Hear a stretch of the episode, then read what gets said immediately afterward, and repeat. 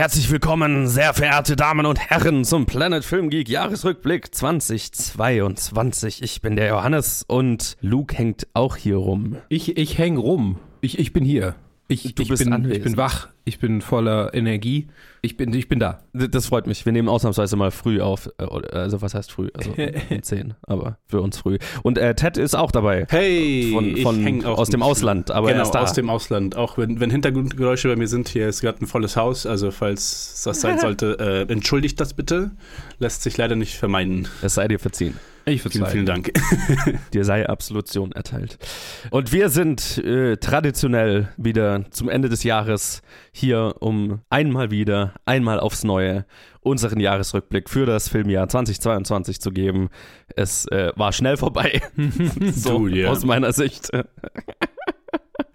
Das war ja die letzten Jahre schon immer wieder der Fall, aber ja, dieses Jahr äh, war keine Ausnahme. Und es war ein ziemlich interessantes Filmjahr, würde ich sagen. Es war ein Ja. ziemlich interessantes Jahr generell, aber auch filmisch ein ziemlich interessantes Jahr. Und deswegen, wie immer, würde ich euch erstmal fragen, äh, wie habt ihr denn das Filmjahr 2022 so wahrgenommen? Was ist euch da so hängen geblieben? Wie würdet ihr das einschätzen? Hm. Darf ich, ich würde mal anfangen. Für mich war es sehr inkohärent irgendwie, Aha. was sich daran festmachen lässt, dass ich irgendwie mitten im Jahr aufgehört habe, bei, dem bei den Reviews mitzumachen. was, es, was dann irgendwie so ein, so ein richtiges Loch irgendwie bei mir ist, wenn man, wenn man in meine Diary reinguckt, quasi ab Ende Fantasy Filmfest gibt es eigentlich nichts mehr mit Release Date 2022 in meiner, in, also kaum was. Genau, also das ist schon, schon krass, was ich, nee, also tatsächlich, das ist einfach für mich zu, zu spürbar äh, zu sehen, dass ich, dass ich da irgendwie viel mehr für die, für so aktuelle Filme geguckt habe und mich da sehr drauf konzentriert habe und jetzt so mehr halt irgendwie guck, worauf ich irgendwie halt, was, was ich für die Top 250 gucke und für, für Directed by, aber nicht so, nicht so, so sehr irgendwie mich auf die aktuellen Sachen konzentriere. Also es ist interessant. Abgesehen davon, so, so, so qualitativ fand ich es eigentlich echt gut, wenn ich mir so die Top 10 angucke. Und dann das Mittelfeld ist so, hm, ja, okay, so lala. Und dann gucke ich nach unten und denke mir, ah, das war dieses Jahr, okay. Äh, Alles dieses Jahr. Ey, ey, ey. Also äh, da freue ich mich fast noch mehr als auf die Top 10 in diesem Jahr. Okay. Tatsächlich. Oh je. Weil ich da noch mal ein bisschen abkotzen kann. Okay, okay. Fair. In fünf Fällen. Mhm. Ich, äh, ich bin gespannt. Mhm. Ted, wie siehst du das? Hm. Bei mir ist ja genau andersrum. Ich, war- ich war ja auch für eine Weile die letzten Jahre bei den Reviews nicht so wirklich dabei und habe dann erst so auch Mitte des Jahres wirklich angefangen, aktiv zu schauen, auch wenn ich währenddessen auch New Releases schon, schon geguckt habe. Und es hat sich halt schon extrem geändert. Ich weiß, ich weiß beim, ersten Corona-Jahr 2020, meine Liste sind halt fünf Filme, weil ich nicht mehr als fünf, Filme, fünf neue Filme geschaut hatte.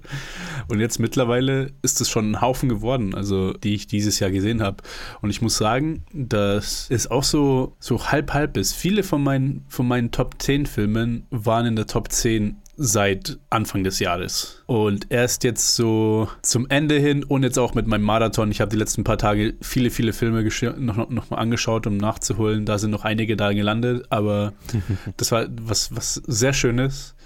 Und jetzt, wo ich auch sagen kann, wo halt schon, wo ich schon sagen kann, dass halt die Top 20 schon alle mega gut sind und mir mega gefallen haben. Also, also dieses Jahr war echt gut bei mir. Und ich bin auch ziemlich froh, dass charakteristisch für mich bei der, bei der Bottom 5, also dass ich dieses Jahr habe ich es gerade noch so geschafft, dass es fünf Filme sind, die ich wirklich nicht gemocht habe. Davor war es immer so, ah ja, ist halt nicht so gut, aber ich habe halt nichts Schlechteres gesehen. Das sind halt meine Bottom 5. Ja, ja. Und diesmal sind es tatsächlich fünf Filme, die ich wirklich nicht so mag, aber selbst alles, was drüber ist, ist schon passabel wieder. Also, ich hatte ein ziemlich gutes Jahr, muss ich sagen. Nice. Ich auch. Ich fand das Filmjahr 2022 war richtig, richtig stark. Also wirklich stark. Weil ich so die letzten Jahre, also ich meine natürlich auch Corona-bedingt, ne, gerade die letzten zwei Jahre haben wir ja immer so gesagt, naja, war, war, war ganz, war ganz okay, war ganz gut. Aber ich, so, ne, dieses Jahr war halt das erste Mal so pandemiebedingt jetzt filmisch, glaube ich, kaum Einschränkungen mehr. Mhm. Also ich glaube, so Top, Top Gun war der letzte Film, der irgendwie pandemiebedingt gepusht wurde und dann erst jetzt äh, rauskam, ne? aber der kam immer innerhalb des Jahres raus. Also da gab es jetzt, glaube ich, äh, keine Beschränkungen, was die Release-Dates anging mehr und äh, ich fand, es kam richtig viel geiler Scheiß raus. Also ich glaube, ich hatte noch nie so eine lange Bestenliste. Also meine, meine Bestenliste dieses Jahr hat knapp 50 Filme. Und das sind wirklich alles Filme, die ich mit vier Sternen oder höher bewertet habe. Also das ist, äh, das ist verdammt viel. Und ich habe nicht wenig Filme dieses Jahr gesehen. Also ich habe Ja. 388, 388 Diary Entries bisher. Und davon ist knapp die Hälfte sogar Releases aus dem Jahr 2022, was auch Ah, viel ist. Ja, also das, das äh, habe ich auch, war ich, hab ich, war ich sehr überrascht, wo ich das in meiner Letterbox-Statistik gesehen habe, dass knapp die Hälfte meiner Diary-Entries dieses Jahr rausgekommen sind. Das hatte ich, glaube ich, auch noch nicht so. Meistens sind es deutlich mehr ältere Filme als neuere Filme. Oh, also äh, älter als das Jahr, in dem wir gerade sind. Also ich habe wahnsinnig viel Aktuelles geschaut und extrem viel davon war echt gut. Also von, wenn ne, 388, dann sind was, wie viel? Ja, 100, 190 rum aus diesem Jahr und davon sind 50 in meiner besten Liste gelandet. Das, Das ist, schon. das ist eine gute Ausbeute, würde ich sagen. Mhm. Sehr stark. Und äh, ich meine, wie immer hatte ich, äh, ich hatte jetzt keine Schwierigkeiten mit meiner Bottom 5, aber ihr wisst ja, ich, ich, bin, nicht, ich bin nicht der größte Fan davon. aber die ist, die ist deutlich, äh, deutlich weniger. Also das sind neun Filme drin, die so halbwegs da, reinge also da, da, da reingehören. Deswegen, also der, das Verhältnis gut zu schlecht, was ich dieses Jahr so gesehen habe, oder Sachen, die mir gefallen haben, zu dem, was mir nicht gefallen hat, ist extrem hoch. Und was ich natürlich extrem feier, ist, wie krass genrefilmlastig meine besten Liste dieses Jahr ist. Also für Genrefilm, Horrorfilm, Thriller, ne, alles, was Genrefilm ausmacht, war es ein extrem starkes Jahr. Und das wird sich, glaube ich, bei mir auch in einer weirden Top 10 widerspiegeln. und generell in einer extrem genrelastigen Top 50. Also die Top 10 dieses Jahr ist interessant bei mir. Weiß nicht. Die habe die hab ich so, so glaube ich, noch nicht gesehen. Also da sind schon auch Filme drin, die gewöhnlich in anderen Top 10 sind. So, keine Frage. Aber es ist, ist ein weirder Mix. Aber ich würde doch mal sagen, traditionell fangen wir ja mit den negativen Seiten des Jahres 2022 an, um das so schnell wie möglich hinter uns zu bringen, zumindest aus meiner Perspektive, weil ich mich natürlich auf die positiveren Seiten konzentrieren will, auch wenn Luke äh, Bock drauf hat, gleich ein bisschen abzukotzen, das sei, sei gegönnt. Danke. Fangen wir an mit der Bottom 5, mit den negativsten Filmerlebnissen dieses Jahr. Und falls ihr das, das erste, falls das der erste unserer Jahresrückblicke ist, den ihr hört, wir machen das, wir gehen immer Reihe um. Äh, ne, einer sagt seinen Platz 5 und wenn jemand das höher hat, dann wird die Diskussion aufgeschoben, bis das auf dem höheren Platz angekommen ist. Aber ansonsten bewegen wir uns Reihe um die Plätze der Reihe nach hoch. Und ich würde mal sagen, um das Ganze einzuleiten, Luke, du hast, du Ja. hast geteased. Äh, was ist denn dein äh, Platz 5 der Bottom 5 2022? Erleuchte uns. Der fünf schlechteste Film für mich dieses Jahr war äh, die Känguru-Verschwörung. Oh ja, den habe ich höher. Ja, das habe ich gedacht. Das hab ich gedacht. Müssen, müssen, müssen wir gleich so machen, okay. Ted, Hab ich zum Glück nicht gesehen. Ähm, ja, okay, dann mache ich meinen mein fünf. Bei mir ist auf Platz 5 Halloween Ends. Mm, okay. Kommt der bei dir noch? Ja, der hat es bei mir nicht in die, in die, nee, nee, der hat es nicht in die, der war, den, der, der war nicht so negativ bewertet. Ja, ja, deswegen ist er bei mir auch gerade so noch in der 5. Also ja, es ist halt, es ist ein Messi-Film, der versucht, neue Sachen zu machen, die aber nicht wirklich klicken für mich. Mhm. Äh, Er funktioniert nicht wirklich als Horrorfilm für mich und am Ende ist er irgendwie so der Abschluss von einer komplett inkohärenten Trilogie. Ja, das ist es. was halt einfach nur schräg ist bei, bei diesen drei Filmen. Ich würde ich würd sagen, ich mag ihn mehr als den zweiten. Den fand ich irgendwie Mhm, ja. zu stupide, zu banal. äh, Evil in- dies tonight. ja, ja, genau. Auch wenn hier so, also schon so ein paar, Szenen, ein paar Konzepte sind, wo ich ein bisschen cringen musste. Aber ja, im Großen Ja, und Ganzen, äh, es ist halt ein Messi-Film, der für mich nicht funktioniert hat. Ja, kann ich verstehen. Also ich, ich konnte ja teilweise wertschätzen die wilden Ideen, die dieser Film versucht umzusetzen. Auch wenn's, wenn ich dir da voll zustimme. Also so richtig zusammenkommen will das Ganze nicht. Ja, ja. Aber er hat ein paar sehr schräge Ideen und das fand ich schon ganz lustig. Aber deswegen ist er bei mir nicht in der, in der unteren Liste. Äh, mein, mein Platz 5 ist äh, Blonde. Ah, der Das- kommt noch, der kommt noch. Okay. den habe ich auch nicht gesehen. Den habe ich, verm hab ich vermieden nach, nach euren Reviews. Well. Äh, Luke, gut, dann was mach ist ich mal weiter. Platz 4? Äh, Platz 4 ist Old People. Äh, kommt, kommt doch. Ja, das habe ich mir gedacht. Das habe ich mir gedacht. Okay, alright. Meine, meine, Abneigung, meine Abneigung zu deutschen Filmen ist, schlägt sich immer darin nieder, dass die immer die, die oberen Plätze meiner Worst-Listen ausmachen, komischerweise. ja, ich glaube, bei mir, meine, äh, bei meiner Top 5, ich glaube, wir, wir haben keine Filme gemeinsam, denke Wahrscheinlich ich. nicht, ne.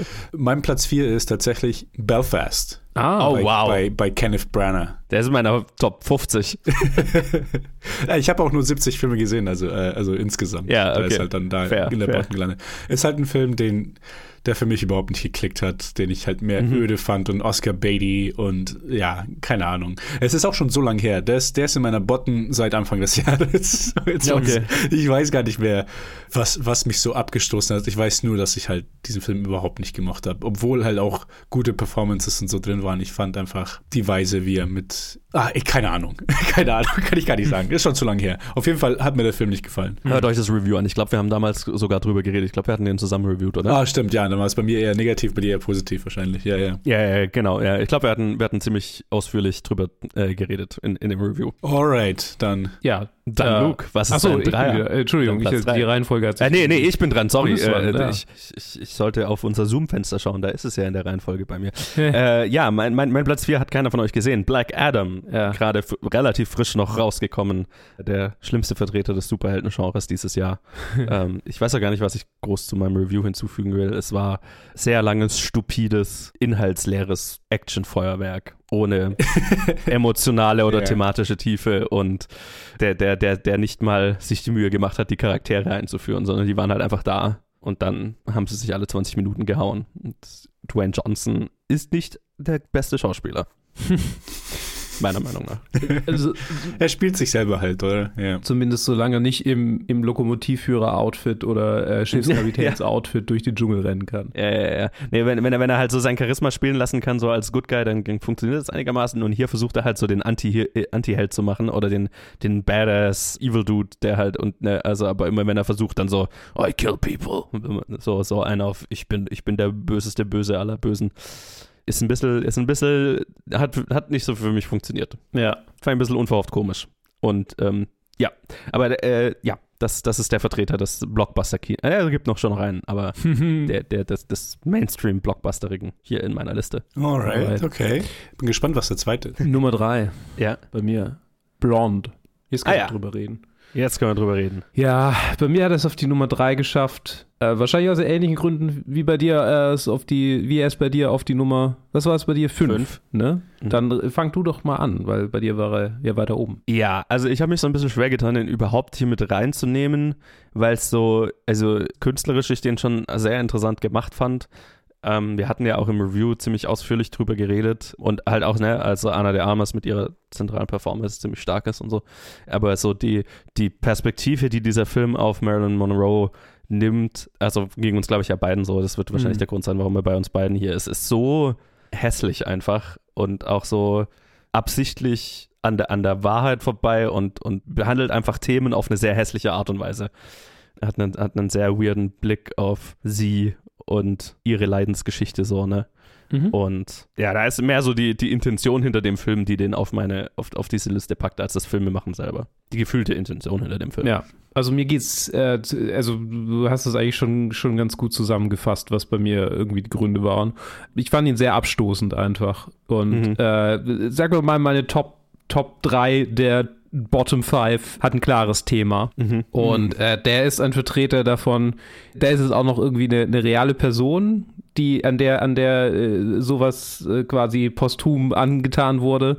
Und eigentlich hätte ich ihn dafür auf die Nummer 1 setzen wollen. Mhm. Und dann habe ich noch mal länger drüber nachgedacht und es, es ist ein langer Kampf. Also die, die Ja. Top 3 bei mir sind eigentlich alle sehr ähnlich, aus ähnlichen Gründen. Aber der ist wenigstens, wie du sagst, ästhetisch dann zumindest noch mal ein bisschen äh, ernstzunehmender als manch anderes, was ich da drin stehe. Ja, er ist wunderschön gemacht, Ja. also kann man halt nichts sagen. So, ne? Das ist halt künstlerisch sehr geil, aber ja, aber alles andere, ja, nee. ja, ja thematisch sehr hässlich. Absolut. Hm, Ja. Genau, das war meine Nummer 3. Dann geht's, glaube ich, weiter Okay. mit Ted. Dann kommen wir zu meiner Nummer drei, die es ganz frisch in meine Bottom 5 geschafft hat. Und zwar auch völlig überraschend. Ich, als- ich hätte es nicht erwartet. Ich hatte mich eigentlich auf den Film irgendwie gefreut. Ich hatte, ich hatte so richtig, richtig Bock, ein bisschen Spaß zu haben vor zwei Nächten. Und dann habe ich mir Ich Bullet schon. Train angeschaut Oh, na, okay, ja, das macht Sinn. und hatte, oh mein Gott, fand ich diesen Film schlimm. Holy shit, das hätte ich dir vorher sagen können. Ach du Scheiße, nichts hat funktioniert für mich, nichts. Ich kann mich noch erinnern an eure Reviews so, ah ja, hier, gute Theater Experience mit Leuten, nicht so, ja okay, vielleicht wird es nicht so gut, weil ich ihn alleine anschaue, Ja, aber vielleicht werde ich ihn tr- trotzdem ein bisschen Spaß haben. Und nee, nee, kein Joke ist gelandet, nichts. Nichts hat funktioniert. Diese quirky, exzentrischen Charaktere und ah, keine Ahnung, Mann. Ist einfach so ein Deadpool-Verschnitt und dann haben sie versucht, nochmal Mhm. so einen Deadpool-Film zu machen ohne Deadpool und ja, ich war aktiv genervt für, für, zwei Stunden von diesem Film. Fairerweise, wenn dir dieser Film gefallen hätte, äh, wäre ich sehr überrascht gewesen. Ich dachte schon, ich hatte mich gefreut auf ihn. Keine Ahnung. ja, ja, auch, auch wenn er in meiner Top 50 ist, aber ja. Das Nee, Mann. ist Ah. schon sehr weit an, an, so wie ich deinen Geschmack einschätze, sehr weit an deinem Geschmack vorbei. Ja, ja, voll painful. Voll painful. Also, ah, ich war so. Äh, auch, und auch er, ist auch, er ist jetzt nicht irgendwie so viel schlimmer als jetzt ein paar Filme, die jetzt drüber sind, jetzt auch, die jetzt über der Mhm. Top 5 sind. Aber, also Bottom 5. Aber bei dem war ich wirklich enttäuscht. Das war so der Film. Alles andere habe ich irgendwie erwartet, dass ich das nicht wirklich mögen werde oder dass es jetzt nicht wirklich für mich funktioniert. Aber das war so einer, wo ich dachte, ah, ja, ich habe Gutes gehört, schon von mehreren Leuten, dass er halt Spaß macht, dass es halt, keine Ahnung, leichte, leichte, leichtes Entertainment, Ja. seichtes Entertainment und ja, nee, überhaupt nicht. Ja. I'm Ja, so sad. Ja, ja, das tut mir sehr leid für dich. Äh, Ich wünschte, du könntest nachempfinden, wie unsere Theater Experience damals war. Ich, kann- ich habe so das Gefühl, ich weiß, worum es geht, weil ich weiß, ich so, bevor ich mir Fast 9 angeschaut habe oder Fast 8, Ja. hatte ich Fast 7, habe ich es mit fünf Freunden im Kino gesehen und wir waren die einzigen im Kino. Wir haben einfach nur gelacht ohne Ende. Wir hatten eine super Zeit während dem Film und dann Mhm. habe ich mir Fast 8 und Fast 9 da, daheim angeschaut alleine und dann so, ja, okay, ähm, äh, does not work. Ja, er ist definitiv so ein Film, wo glaube ich, also äh, ich glaube, ich hätte auch Spaß mit dem alleine zu Hause. Immer noch, aber die Kinoerfahrung war definitiv ein gigantisches Plus bei dem. Einfach weil es ein ziemlich gut besuchtes Kino war und wir in einer ganz guten Gruppe da waren und einfach kollektiv den Film gefeiert haben. Ja, ja. Ich konnte es leider nicht rekreieren. Ja, ja. Fair, fair. Auf dem Laptop. ja, oh Gott, ja, klar, natürlich. Äh, schön. Alright. Joe, genau. Yo, dann kommt der zweite Vertreter des Action-Kinos in meiner Bottom 5 dieses Jahr auf Platz 3, The Grey Man. Der ist bei mir nicht mehr drin. Ja, wir hatten mit Black Adam den seelenlosen Kino-Superhelden-Action-Film-Blockbuster und hier haben wir dasselbe in der Streaming-Variante. Ne- Netflixes 200 Millionen plus seelenloses Action-Grab, das sie da geschaufelt haben von den Russo Brothers. Genauso thematisch und, und emotional leer wie Black Adam. Genauso hässlich anzuschauen, mit ganz passablen Actionsequenzen hier und da, aber eine, wie ich fand, sehr, sehr anstrengende Erfahrung, den anzuschauen. Ja, also ich fand ihn auch, ich habe ihn auch gesehen, ich fand ihn, fand ihn leer. Ja. Also ich habe die ganze Zeit irgendwie vor mich hin nicht mehr gedöst, sondern es war einfach, äh, okay, äh. ja, aber ich verabscheue das, was ich in meiner Bottom 5 noch so drin habe, halt noch Mhm. mehr. Deshalb Ja, ja. einfach aktiv, aktive Abneigung. Und er ist halt so, ja, okay, dann existiert er halt. Mir egal. Ja, ja, ich meine, das, der, ist, halt- der so, ich meine, ich, ich habe ja eine generelle Abneigung gegen seelenloses Blockbuster-Kino äh, Mhm. oder Blockbuster-Filme machen, Action-Kino, äh, Action-Filme machen und deswegen sind die beiden da drin. Jetzt im Vergleich zu anderen, die da vielleicht auch reingekonnt hätten sonst. Ich hatte letztes Jahr noch äh, Red Notice in meiner, in meiner Bottom 5. Ja, Und same.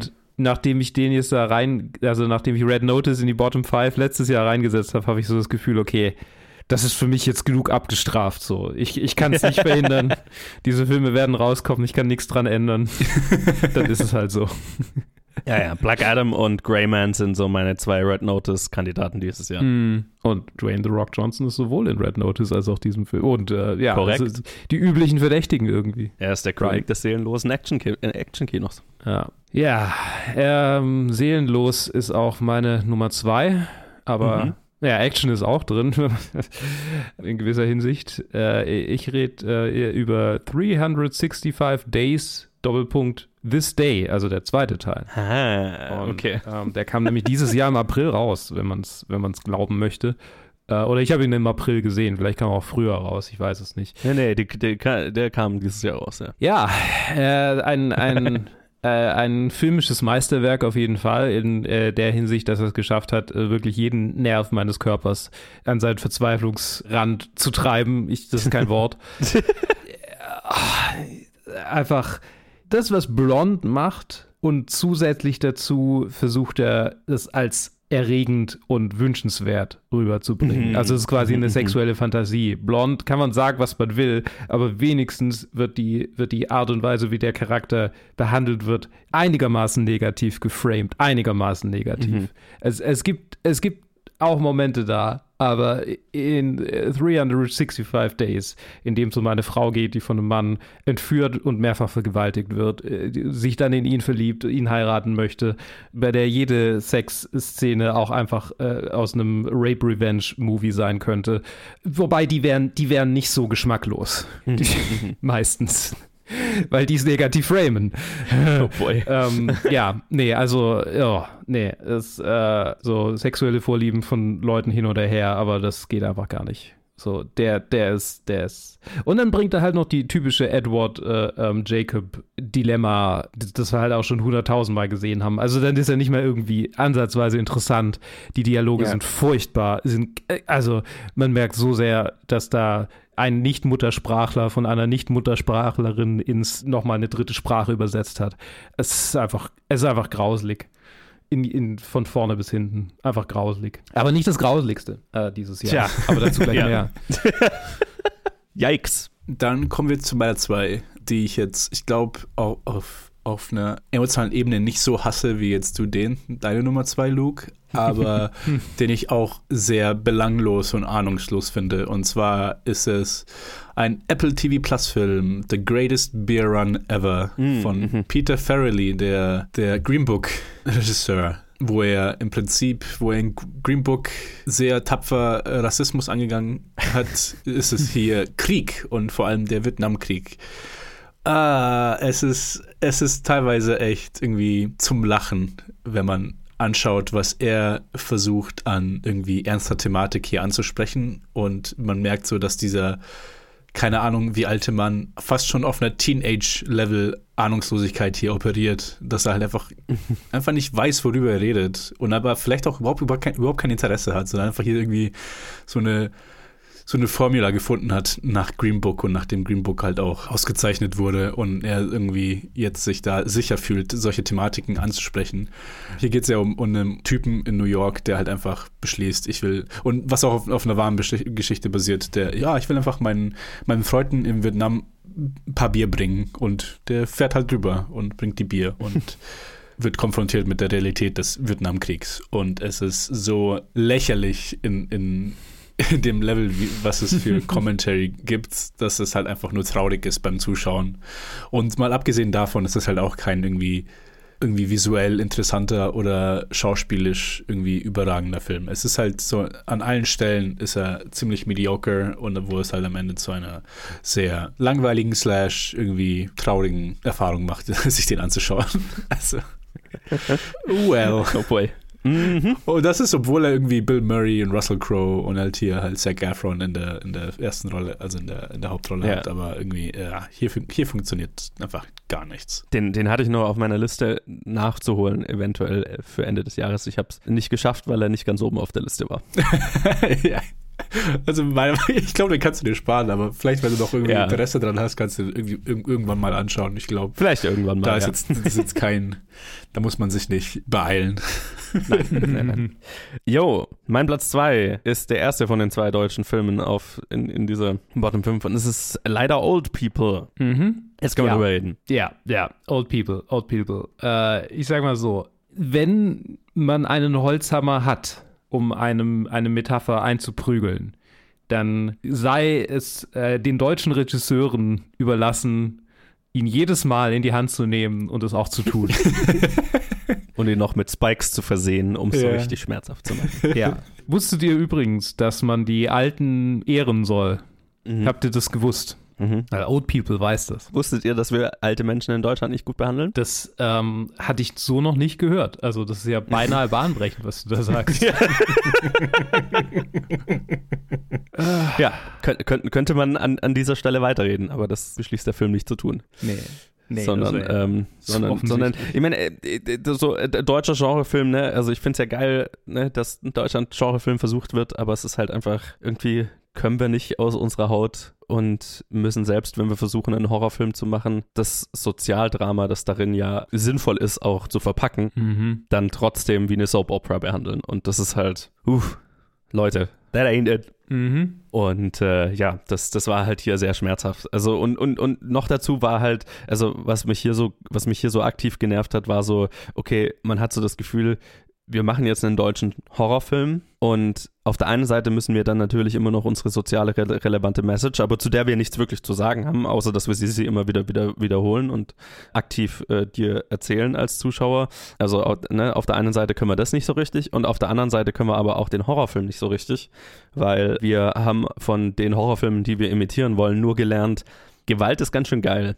Also sollten wir sie auch brutal inszenieren. Und das ist das Einzige, was dieser Film zu bieten hat. Ne? Das ist so, okay, wir, wir zeigen halt die Kills ziemlich brutal.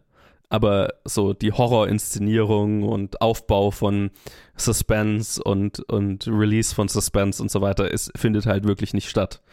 Weil halt die Charaktere Seifenopern-Charaktere sind. Ganz recht. Also es ist so the worst of all worlds. ja. Leider. Leider, leider. Weil ich finde es ja geil, dass wir das in Deutschland machen. Aber leider. That ain't it. Wir hatten im Theater mal die Idee, wie witzig das wäre, wenn wir, wenn wir so Telenovela-Opener ins Stück Mm. einbauen würden. Und äh, ja, wäre vielleicht ganz witzig gewesen, aber hier ist es so, okay, was wäre, wenn wir Telenovela nehmen und es, es in unseren Horrorfilm reinpacken? Wenn wir eine Telenovela nehmen und gelegentlich haut mal jemand jemand anderem ganz brutal in die Fresse. Ja, verdient. Luke, Trommelwirbel, was ist dein Platz 1? Ah, man, man könnte sich's fast schon denken. Ich meine, Mm. äh, wenn man in einem Jahr einen Schundfilm rausbringt und es sich nicht zu schade ist, Netflix mit seiner Anwesenheit zu besudeln, warum sollte man denn nicht noch einen zweiten draus bringen? Also einen dritten eigentlich, weil The Next 365 Days kam, man mag es kaum glauben, nicht mal innerhalb eines, also knapp ein halbes Jahr nach Teil 2 heraus. Holy shit. Das, die, das, die, die, die haben die garantiert alle einfach back to back to back to back äh, gedreht, weil sie wussten, dass die Leute es fressen werden. ähm, und ich erzähle mich natürlich auch, ich gehöre ja dazu, ich bin ja Teil des Problems. Ich habe ihn ja angeguckt. Oh, ähm, also inhaltlich ist er, glaube ich, schlimmer als der zweite gewesen. Vielleicht auch nicht, ich bin mir nicht sicher, aber allein die Tatsache, dass er innerhalb von einem halben Jahr einfach rauskam, hat für mich gereicht, um ihn auf Nummer eins des schlimmsten Schundes dieses Jahr zu setzen, weil es mir unverständlich ist und vielleicht auch ein bisschen äh, repräsentativ dafür, was mit Netflix irgendwie passiert, wie ein derart großer Teil der Bevölkerung so sehr drauf stehen kann, dass diese Streaming-Plattform mehr und mehr einfach zugespammt wird mit, mit Dreck. und das machen sie mit Serien schon lang und das ist ja, auch, mein, mein Gott, äh, und, und die Filme kommen jetzt auch dran oder sind schon lang dran und, und ich habe das Gefühl, das Niveau sinkt einfach mehr und mehr und das war für mich definitiv der Gipfel. Also, holla die Waldfee. ähm, Alright. es, ich glaube, es wird noch einen vierten geben. Irgendwie. Oh. Weil, weil ich, oder nicht, ich weiß, ich weiß auch nicht mehr, wie er ausgeht, ehrlich gesagt. Äh, Ich, ich Mhm. weiß nicht, ob es ein geschlossenes Ende war oder, ach, es ist einfach, ich, ich will mich auch nicht länger mit diesem Fil- Film beschäftigen. Ich habe vorhin gesagt, ich freue mich auf die Bottom Five, aber wenn ich ehrlich bin, äh, ja, nee. Ja. Kein Bock mehr auf diesen. Auf, und wenn der vierte Teil rauskommt, werde ich ihn mir wohl oder übel angucken und hier dann drüber reden. Du, du bist ja der dedizierte äh, Experte für diese Filme jetzt bei uns. Das ist Und einfach dann so. hoffe ich inständig, dass da nie wieder irgendwas kommt, was ich mir an, äh, angucke, weil ich denke, oh ja, das könnte ja ganz witzig sein. Ja. ähm, Ja, wenn, Ja. Du, wenn du dem Luke, der diese Entscheidung getroffen hat, vor, was weiß ich, anderthalb Jahren oder so, na, treffen könntest, dann würdest du ihm eine Ohrfeige verpassen. ja, genau. Alright. Ted, Okay. Ted, Ähm, genau. was hat's bei dir auf die Nummer 1 geschafft? Bei mir hat es auf die Nummer 1 geschafft. Äh, tatsächlich hat sich, hat sich eine Tradition aufgebaut. Ähnlich wie letztes Jahr, wo es The Tomorrow War auf die Nummer 1 geschafft hat. Was diesen Film mit Tomorrow War verbindet, ist, dass ich bei meiner Family, war und die, der Film ausgesucht wurde. Sieht nur, dass wir uns den anschauen. Und zwar war das The, The Takedown, äh, eine Omar Sy Buddy Cop ähm, Ah. Geschichte, Action-Comedy. Ich erinnere mich äh, dunkel, dass der überhaupt rauskam, ja. ein, Net, ein, ein, ein Netflix, äh, tatsächlich eine Sequel zu einem ja. früheren Omasi-Film. Beim, äh, vom, vom Regisseur, der dann auch nächstes Jahr Fast X, Fast 10 äh, rausbringen Oh wird. ja. Mhm. Ja, das ist wieder äh, so eine Geschichte halt. Meine, meine Family hat sich den ausgesucht. Tatsächlich, dieses Mal waren alle äh, mit mir im Einklang und wir haben uns die letzte Viertelstunde gar nicht erst angeschaut, weil wir den ausgemacht haben, weil wir ihn alle so schlimm fanden. Oh no. Oder nicht mal so schlimm, sondern so, so öde auf eine extreme Weise. Das ist, so, das ist so die Erfahrung, die ich jetzt gemacht habe, weil normalerweise so Netflix-produzierte Filme, wo man weiß, ah, okay, ja, ist halt Netflix, weil wie, wie Luca gesagt hat, Netflix bringt halt ziemlich viel Dreck raus. Und die vermeide ich halt alle und deswegen bin ich das gar nicht erst gewöhnt, Mhm. die anzuschauen. Und hier ist es halt wirklich so, du schaust dir den an und du, du fühlst, wie so dein Hirn einfach aufgibt und Mhm. du willst einfach nicht mehr. Und es ist einfach, oh, er, er macht dich aktiv blöd, weil, weil es einfach so öde ist und so banal und so. Ja, wieso existiert dieser Film? Der hat keinen Grund. Der hat, da, da ist nichts irgendwie, da ist kein Grund für diese Existenz. Das ist einfach so, ah, okay, Oma C, la, lass mir ihm nochmal was machen. Und es ist einfach so, ja, okay. Keine Ahnung, es ist einfach Ja. schade, Mhm. dass da Zeit und Arbeit reingesteckt wurde. Und sowas wie Sense8 gecancelt wird von Netflix. Das ist, das ist das wahre Verbrechen.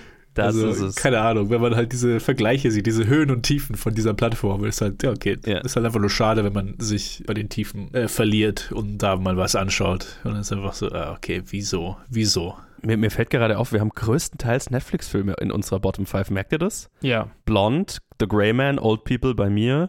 Dann noch bei Luke die, die 365 Days-Filme. ja, Takedown bei mir. Hier Takedown. Hm. ja, da bildet sich was ab. okay, well. Nicht drüber nachgedacht bis jetzt, aber ja, ist ein Muster. Ja. Das, ja. Ich, ich, Ja. können, wir, können wir über. Nee, du bist. Nee, halt. Du hast Ja, noch eine ja, Nummer ja. eins. Ja, ich ich habe noch ja. eine Nummer eins. Das war deine Nummer fünf, die Känguru-Verschwörung. Ich habe gerade äh, drüber nachgedacht, warum habe ich jetzt diese zwei deutschen Filme auf die Nummer 1, gese äh, eins und zwei gesetzt? Ist das, ist das gemein? Ist das unrealistisch fies? Und äh, ich bin gerade so, während wir über die anderen, über eure Nummer 1 geredet haben, ich bin zu dem Entschluss gekommen, der Grund, warum ich die da hingesetzt habe, ist, weil ich als jemand, der in der deutschen Filmwirtschaft aktiv ist, mehr von ihr erwarte und will, dass sie besser ist. und jedes Mal, wenn so ein äh, äh, deutscher Film rauskommt, der so viele Mittel bekommen hat, die in Deutschland einfach sehr begrenzt sind, ist es umso enttäuschender, wenn sich mit so, mittelmä mit so viel Mittelmäßigkeit zufrieden gegeben wird, Mhm. wie bei Old People und bei der Känguru-Verschwörung auch.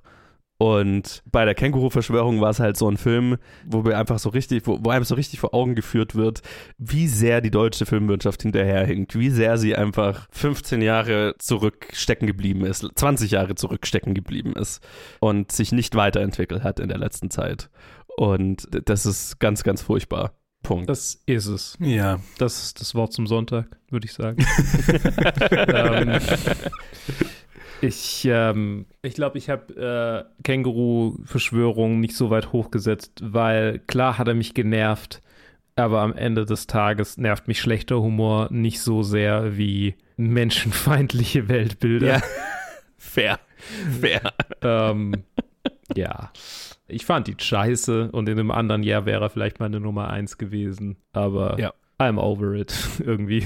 Ja, ja, ja. Ich glaube, das ist, das ist bei mir meine persönliche äh, Fehde mit der deutschen Filmwirtschaft. Oder mein, Ja. mein, meine Enttäuschung über meine eigene Filmwirtschaft. So, äh, Nachvollziehbar. da wäre mehr drin. So, ne? Ja, Und- es tut mir Ja. leid. ja, das ist ein sehr, sehr persönliches Anliegen hier. ja, Do better. Ja, das ist, das ist meine, meine persönliche Crusade, das zu ändern. So, I'm gonna get off my soapbox now. Und, und Ja. dann, ja, das waren unsere negativeren Filmerfahrungen dieses Jahr. Aber jetzt ist es Zeit, über die schönen Dinge des Lebens zu reden, weil da gab es deutlich mehr davon. Yay. Und äh, das Filmjahr 2022, wie wir ja am Anfang gesagt haben, hatte einiges, einiges Gutes zu bieten. Und äh, deswegen reden wir jetzt über die zehn der besten Filme, die wir so dieses Jahr gesehen haben. Und wir werden das im selben Format machen. Wir werden das äh, äh, wieder reihum machen.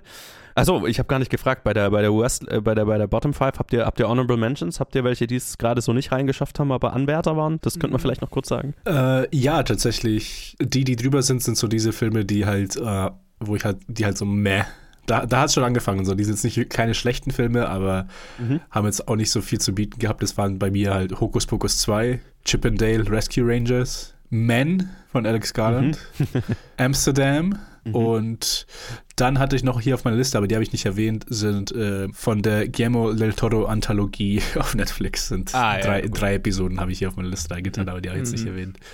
Die war auch so halb halb. Mhm. Da sind auch ein paar von denen sind ziemlich weit oben, aber da werde ich noch einen später erwähnen.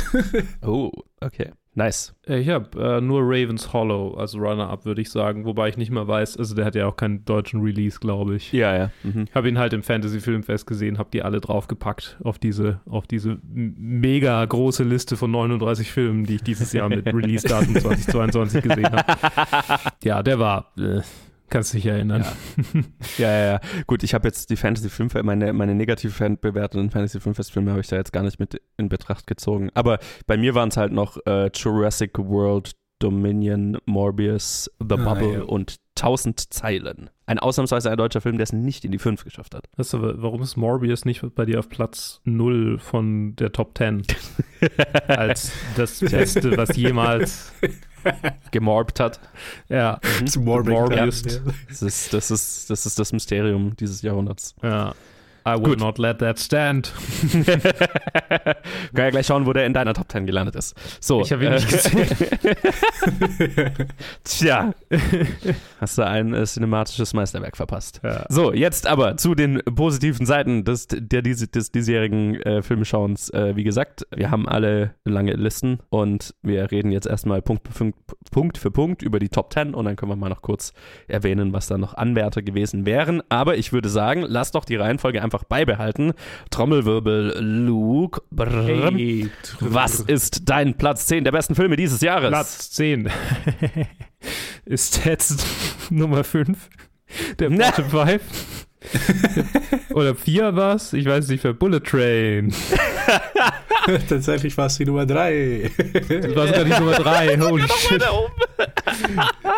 Ich bin kein sonderlich intelligenter Mensch, ähm, möchte ich mal sagen. Das würde ich so was, nicht behaupten. Was meinen Film, was meinen Filmgeschmack angeht, habe ich, habe ich einfach meine Momente, wo ich denke, ja, ein bisschen Dampf. Na, kann, on. kann, du musst dich kann, hier nicht rechtfertigen. Kann mich freuen. Nein, nein, nein, nein, nein. Ich Mach rechtfertige dich nicht schlechter, als du bist. Ähm, ich glaube, ich, ich glaube, es war mein, mein, fast mein Lieblingskino-Erlebnis seit langem Mhm. irgendwie, als wir Bullet Train gemeinsam geguckt haben. Und allein das war die Nummer 10 für mich wert. Ich weiß, dass es inhaltlich kein wahnsinnig anspruchsvoller Film ist. Er hat äh, in mir diese, diese Liebe zu diesen Edgar Wright äh, Crime, äh, English Crime Comedies irgendwie äh, wieder erweckt, nachdem Edgar Wright, äh, nicht Edgar Wright, ich meine natürlich ähm, Guy Ritchie. Guy Ritchie. Hm. Ja, das passt ähm, mir, ja. die, ich weiß nicht, warum ich die zwei immer miteinander zusammenbringe. Das, die haben eigentlich inhaltlich gar nichts miteinander zu tun, äh, außer dass sie Briten sind. äh, nee, aber äh, genau, also diese, diese Guy Ritchie-Filme, so die, die, die Early Days Guy Ritchie-Filme. Und der ist in vielerlei Hinsicht dann sogar noch positiver als die, Mhm. ähm, was ich sehr begrüße und, und sehr flashy, äh, äh, nicht flashy, äh, wie, wie heißt das? Ähm, ähm, er hat einfach einen Splash gemacht und Ja. Mhm. I'm here for it. Er war gut. hab ihn, hab ihn vollumfänglich weiterempfehlen können an Freunde, die dann gesagt haben, ja, es war halt mehr so meh. dann sind wir ins Kino gegangen. Und dachte ich mir, oh, was so eine gute Kinoerfahrung eigentlich alles Positives bei einem Film äh, einem geben kann. Ja, total, total, ne? Äh, genau, das war eine Nummer 10. Gott, Alter. Er ist, er ist auch in meiner besten Liste, aber auf Platz 35. also ganz in die Top 10 hat es nicht geschafft. Auch Alright. Dann Ted. kommen wir zu meinem zehnten Platz, der auch sehr viel Action hat, die, der mir der mehr, sehr viel mehr Spaß gemacht hat. RRR. Oh shit. Der, okay. der, der indische Bombast, den wir dieses Jahr auf Netflix gesehen haben. Ja, ich weiß nicht, ob er bei euch noch kommt oder nicht. Ich weiß- Nein, nein, Nee. nein, das, er, ist, er, ist, äh, er ist mein Platz 48. Aber er Oh, ist, damn, äh, okay. ich habe ihn wenigstens in die Liste gesetzt, ja. Bei mir war er für eine lange Zeit sehr, sehr, sehr, sehr weit oben in meiner Top Holy 10. shit, und jetzt okay. wurde er halt ziemlich, jetzt wurde er in den letzten Tagen tatsächlich also auf, auf Platz 10 runtergeschoben. Ja, ein Film, der mir einfach so viel Spaß gemacht hat, wo ich, das ist so der eine Film, wo ich, wo ich mir wünschen würde, dass der jetzt irgendwie noch mal irgendwie ins Kino kommt, damit ich den im Kino sehen könnte. Das wäre so geil. Vor allem auch, vielleicht auch mit einem indischen Publikum, wie in diesen Videos, die man so gesehen Ja. hat, wie die da abgehen. Oh Gott, ich ja. würde das so Speaking lieben. of Kinoerlebnis, ne? Ja. Ja, ja, ja, ja, genau. Aber ja, für mich einfach ein Film, der einfach Hammer, also drei Stunden lang ist, die, die man nicht fühlt, weil er einfach so gut zwischen seinen Höhen wechselt. Und es sind halt nur Höhen. Entweder sind es die, die beste Freundschaft aller Zeiten, es ist eine super cute Comedy, es ist die größte Action, die es je gab. Also es ist einfach nur Hammer on all fronts. Und mir hat einfach so, so, so, so viel Spaß gemacht. Was, was für ein guter Film. Meine Nummer 10. Nice. Nice. es ist sehr schön, weil wir haben alle drei blockbusterige Actionfilme auf der Nummer 10. Mhm. Weil meine Nummer 10 ist The Woman King. Ah. Das ist äh, definitiv das größte Action-Spektakel, was ich auf meiner, auf meiner Top 10 habe. Auch ein, ein, ein sehr gutes Kinoerlebnis, auch wenn das Kino kaum besetzt war, aber halt einfach den auf der großen Leinwand zu sehen war, war ein, ein ziemliches Erlebnis. Und ich finde, das ist ein Film, der absolut mithalten kann mit den Historien-Epen, an denen er sich versucht zu messen, wie Braveheart und Co. Und vor allem, wenn man sich dann noch anschaut, mit wie wenigen Mitteln der eigentlich produziert wurde, dann ist es noch äh, Mhm. umso beeindruckender. Also, das ist äh, als jemand, der auf gewaltige Historien-Epen mit großen Schlachten und äh, viel martialischem Scheiß steht, hat der schon äh, alle, diese, alle diese Noten für mich einfach sehr gut getroffen und ist natürlich dazu einfach noch eine gute Geschichte. Äh, wenn auch historisch ungefähr so akkurat wahrscheinlich wie Braveheart, aber das ist okay. äh, weil andere haben es vorgemacht. Dann darf der das auch. Ja, mit dem hatte ich extrem viel Spaß. Ziemlich geiler Film. Viel zu wenig Leute gesehen. Deswegen an dieser Stelle auch nochmal große Empfehlung, sich den anzuschauen. Ja, das war einer von denen, den ich, die ich versuchen wollte, noch anzuschauen, bis bevor jetzt. Ob es möglich war, weiß ich nicht, aber ich kam sowieso nicht dazu. Also mal schauen. Next year. Ja, der ist, glaube ich, inzwischen streamend verfügbar. Ah, nice. Okay. Okay.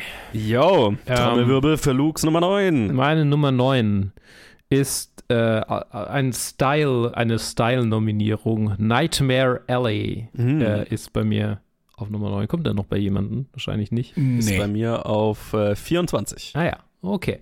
Ja, ich habe den, ich habe, ich weiß gar nicht mehr in welchem Kontext. Haben wir den gemeinsam angeguckt? Ich weiß gar nicht mehr. Irgendjemand hat gesagt, Ich habe das Gefühl, ich hatte den allein reviewed, aber Ich habe den irgendwann später noch angeschaut mit Mhm. Freunden, aber ich weiß nicht mehr mit wem. Aber ich weiß noch, dass es gut war. Deswegen, Ich glaube, ich habe ihn, ich hab ihn auch erst später. Ich glaube, ich, glaub, ich habe ihn nicht online gesehen. Ja, es, es hat mich so ein bisschen. Ich hatte irgendwie bei dieser, bei dieser Story so ein bisschen Bioshock-Vibes. Mhm, mhm. So, es, es hat mich ein bisschen an, so vom Ton her daran erinnert und natürlich auch so die, die, die szenenbildnerische Ausgestaltung.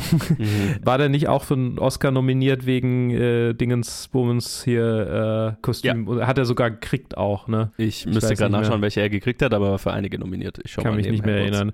Äh, und die, die, diese Nominierungen und wenn nicht sogar Gewinne, hat er auch alle verdient. Äh, ist wirklich einfach ein, ein wunderschöner Film. Hat keinen gewonnen. Hat keinen gewonnen. Inhaltlich, ja, ne, sagen wir mal, es ist halt.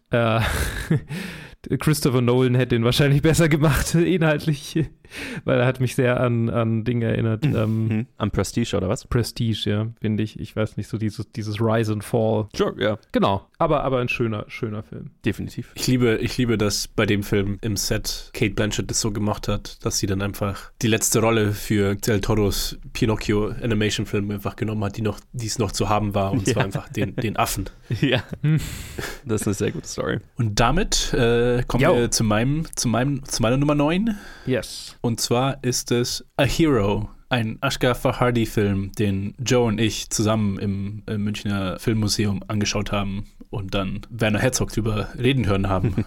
ja, es ist halt, es ist ein soziales Drama, ein, ein iranischer Film, ein soziales Drama im, im Iran über einen Mann, der gerade wegen, wegen Schulden im, im Knast ist, aber die Möglichkeit hat, irgendwie sich da rauszumogeln und dann versucht er es immer so halb, halb ehrlich, halb ehrlich und so halb, halb lügend irgendwie sich aus der Situation rauszumogeln und es klappt halt nicht und es ist halt nach so ein Hin und Her von einem Mann, der einfach vollkommen verzweifelt und am Ende ist, irgendwie mit diesen Schulden klarzukommen und da dieses Problem zu lösen. Ja, und auch halt einfach so ein interessantes Sozialdrama, weil er ja, äh, was war es, nicht Geld zurückgibt, das er gefunden hat, sondern Also äh, so ein, dieser äh, eine Handtasche. ja, eine Handtasche, Mit- aber mit irgendwas war da Münzen, drin, was mit wäre Goldmünzen. Münzen, äh, äh, ja genau, irgendwie irgendwelche Münzen und dann würde er halt in der lokalen Presse so als Held gefeiert und dann gibt es eine Kampagne, um das Geld aufzutreiben, damit er keine Schulden mehr hat. Und dann ist die Frage, ist die Geschichte, die er da erzählt hat, echt oder nicht? Oder nicht, oder genau. Nicht. Und es ist, es ist halt so ein Hin und Her. Es ist, es ist einfach so interessant gemacht, weil, weil wir halt mit der Situation anfangen und dann ist immer so ein kleiner, so einen kleinen Linksdreh gibt, so einen kleinen Rechtsdreh, was an Informationen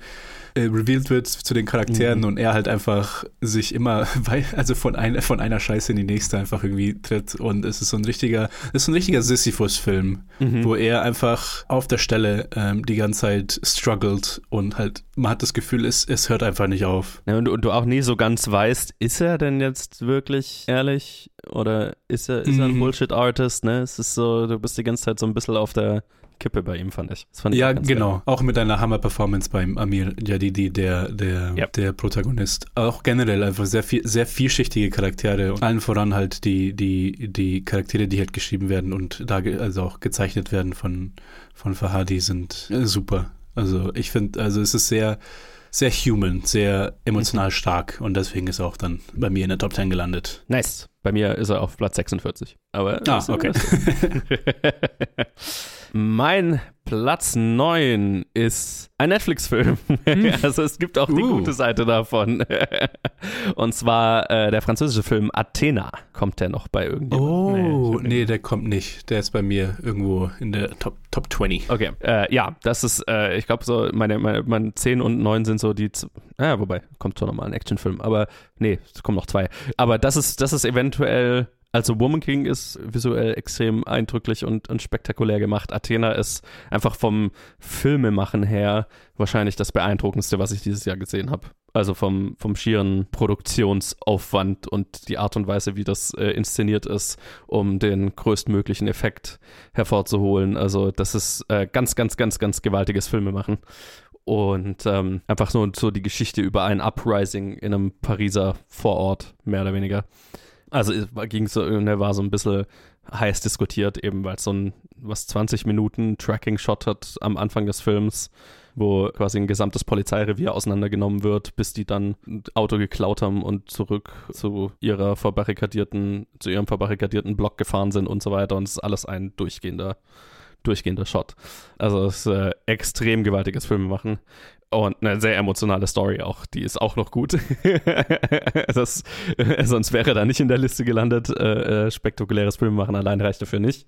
Es ist eine, ja, eine sehr emotionale Geschichte, eine ergreifende Geschichte und halt unglaublich geil inszeniert. Und deswegen hat der definitiv einen Platz in meiner Top 10 verdient. Kann ich total sehen. Ich, aber du hast total recht mit dem. Also einfach nur das Grounding mit den, mit den Brüdern, das mhm. er da macht, verhilft ihm zu einem irgendwie zu einer emotionalen Stärke, den er so nicht hätte, wenn es nur Spektakel wäre. Aber ja. ja, es ist, er ist sehr stark. Für mich, bei mir wäre er, glaube ich, ein bisschen höher gelandet, wenn sie die letzte Szene einfach weggelassen hätten. Ja, okay. So die letzten 20 Sekunden, die, das, die mir so, so einen üblen Beigeschmack gegeben haben. Aber ja, der Rest des Films ist phänomenal. Auch, wie du gesagt hast, so die Opening-Scene einfach, einfach krank. Ja, das, das, ist, das ist Wahnsinn. Das ist absolut durchgeknallt. Also, selbst wenn man an dem Film nicht interessiert ist, sollte man sich vielleicht den Anfang anschauen und sich dann nur auf Netflix, äh, auf YouTube anschauen, wie sie das gemacht haben.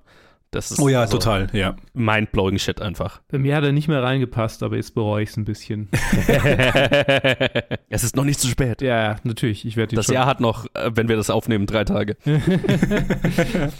äh, äh, ja, vielleicht noch ein Addendum. Mal, mal schauen. Aber äh, früher oder später werde ich mir den auf jeden Fall auch noch angucken. Gut. Luke, Yo. wir sind bei Platz 8 angekommen. Platz 8, ja. Ähm, ist bei mir, glaube ich, bei dir ein bisschen höher, habe ich schon mal irgendwie so am Rande erspäht. Äh, Fresh. Aha. Ja, der kommt noch. Alles klar. Dann äh, Ted. Ah, okay. Ja, bei, der ist bei mir ein bisschen weiter unten. Der hat es noch nicht, ah. der nicht in die Top 10 geschafft. Okay, äh, meine Nummer 8. The Worst Person in the World. Nice. Der Film von Joachim Trier, der, der ist so eine, einer von denen, die Anfang des Jahres auf, die, auf meine Top 10 gekommen sind und dann einfach da geblieben sind. Einfach bis zum ja. Ende des Jahres. So ein bisschen ist er runtergeschoben worden von ein paar Filmen, aber ja. Es ist halt dieses Quarter-Life-Crisis-Movie. Mhm. Irgendwie. Millennials, the movie. Millennials the Movie. Es ist Ende 20er von 30, weiß nicht wirklich, was ich mein, mit meinem Leben machen soll. Wa- Was ist Leben? Wie, wie soll man leben? Keine Ahnung. ähm, also auf eine Weise sehr klischeebeladen, weil man das kennt man ja alles auch schon. Aber einfach sehr gut gemacht. Es ist einfach so die beste Version von diesem Film, würde ich sagen. Ja. Oder von dieser, von dieser Story.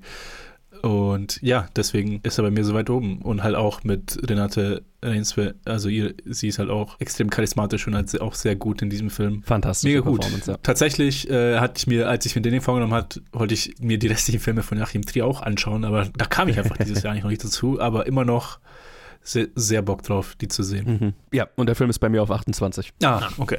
Ich habe ihn So, so gut war das Jahr. krass. Ja, also ich habe ihn, hab ihn nicht gesehen, aber klingt cool. Äh, Alright. Kann ich nur Joe ist dran. Nee, nee, dann äh, sind wir bei äh, meinem Platz 8. Äh, Pleasure hat es dahin geschafft. Oh, Mhm. ah, Auch nicht nice. gesehen. Das ist auch einer, den ich, glaube ich, relativ früh, ja, der kam relativ früh raus, ne? Ja, ja, den Mhm. haben wir ziemlich Anfang des Jahres, glaube ich, zusammen, Ja. zusammen reviewed. Ja, ja, ja, ja. Das ist, das, ist eine, das ist schon eine ganze Weile her, aber das ist auch einer, äh, der relativ früh da gelandet ist und äh, lange, lange, lange da geblieben ist. Lustigerweise habe ich den im, in einem Double Feature mit einem anderen gesehen, der noch weiter oben auf meiner Liste ist. Also das war ein großartiger Filmtag. Müssen wir mal auf meiner, in meiner Letterbox Diary schauen, wann, wann das war, irgendwann Anfang des Jahres. Ja, ein extrem guter Film über die Pornoindustrie. Und äh, eine klassische, also so ein bisschen eine klassische Storystruktur von dem äh, Rise and Fall, so, ne, von einer Person, aber extrem gut inszeniert, äh, gut geschrieben, halt einfach Killer Performance, Killer Performances. Aber äh, ich glaube, die Inszenierung ist es so, was mich hier auch äh, begeistert hat. Von der Regisseurin, äh, von Nina Thüberg heißt die, Schwedin, die es hier auch ähm, in die Top 10 gehievt hat, über all die anderen richtig, richtig guten Filme dieses Jahr. Ja, ziemlich harter Film anzuschauen. Also keiner, der jetzt, den man jetzt zum Spaß anguckt, glaube ich. Mm, ja, ja. Würde ich auch nicht, würde ich nicht uneingeschränkt empfehlen, den Film. Aber ja, der, der ist bei mir auf jeden Fall hängen geblieben. Der, der hat einen bleibenden Eindruck hinterlassen und deswegen ist er auch so lang in der Top 10 geblieben. Nice, nice. Bei mir ist er auch, am Anfang war er sehr, sehr, sehr weit oben und dann ist einfach so über den Lauf des Jahres ist er ein bisschen weiter runtergeschoben worden. Nice. Ähm, ah, ich bin wieder dran. Entschuldigung, ich war gerade, äh, ich hatte schon lange nicht mehr gesprochen, äh, aber ich glaube, ich werde jetzt noch mal kurz pausieren müssen, weil mein nächster Film ist bei dir noch mal ein bisschen weiter oben, Joe, wie ich auch schon erzählt habe, After Yang, oder? Nee, der ist Oh, bei mir der ist nicht bei mir weiter oben. Ah, der ist ein, ah, ich dachte irgendwie, der wäre weiter oben.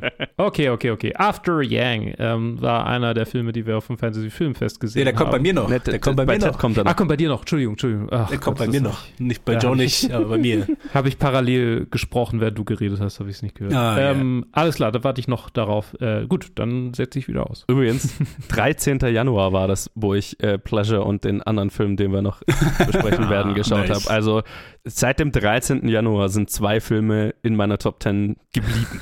Bei 50. Nice. Das ist schon Ja. stark. Schon stark. Hier, meine Nummer 7. Das ist jetzt einer der ersten, die ich in den letzten Tagen angeschaut habe, der es drauf geschafft hat. Und zwar After Sun. Nice. Sehr cool. Ich glaube, den habt ihr oder den hast du, Ich hab ihn nicht gesehen. Joe, wo hast du ihn gesehen? In Cannes, oder? Ich hatte, nee, ich hatte den äh, in Cannes verpasst. Ich habe den auf dem Filmfest München dann damals geschaut, als er da lief. ah, okay, okay. Aber okay. der ist äh, auf meiner drei, auf Platz 33 bei mir. Platz 32. Ja, nee. Das ist so, das ist so, das ist so, ja, keine Ahnung. So meine Art von Film. Absolut. er ist auch großartig. Er ist großartig. Es ist so, also auch mit Frankie Cordio und Paul Mescal. Mhm. Mescal, Mescal, die, die Performances von den zwei Lied performen. Also es ist ein, ein Vater-Tochter-Gespann, die zusammen im äh, Urlaub machen in der Türkei.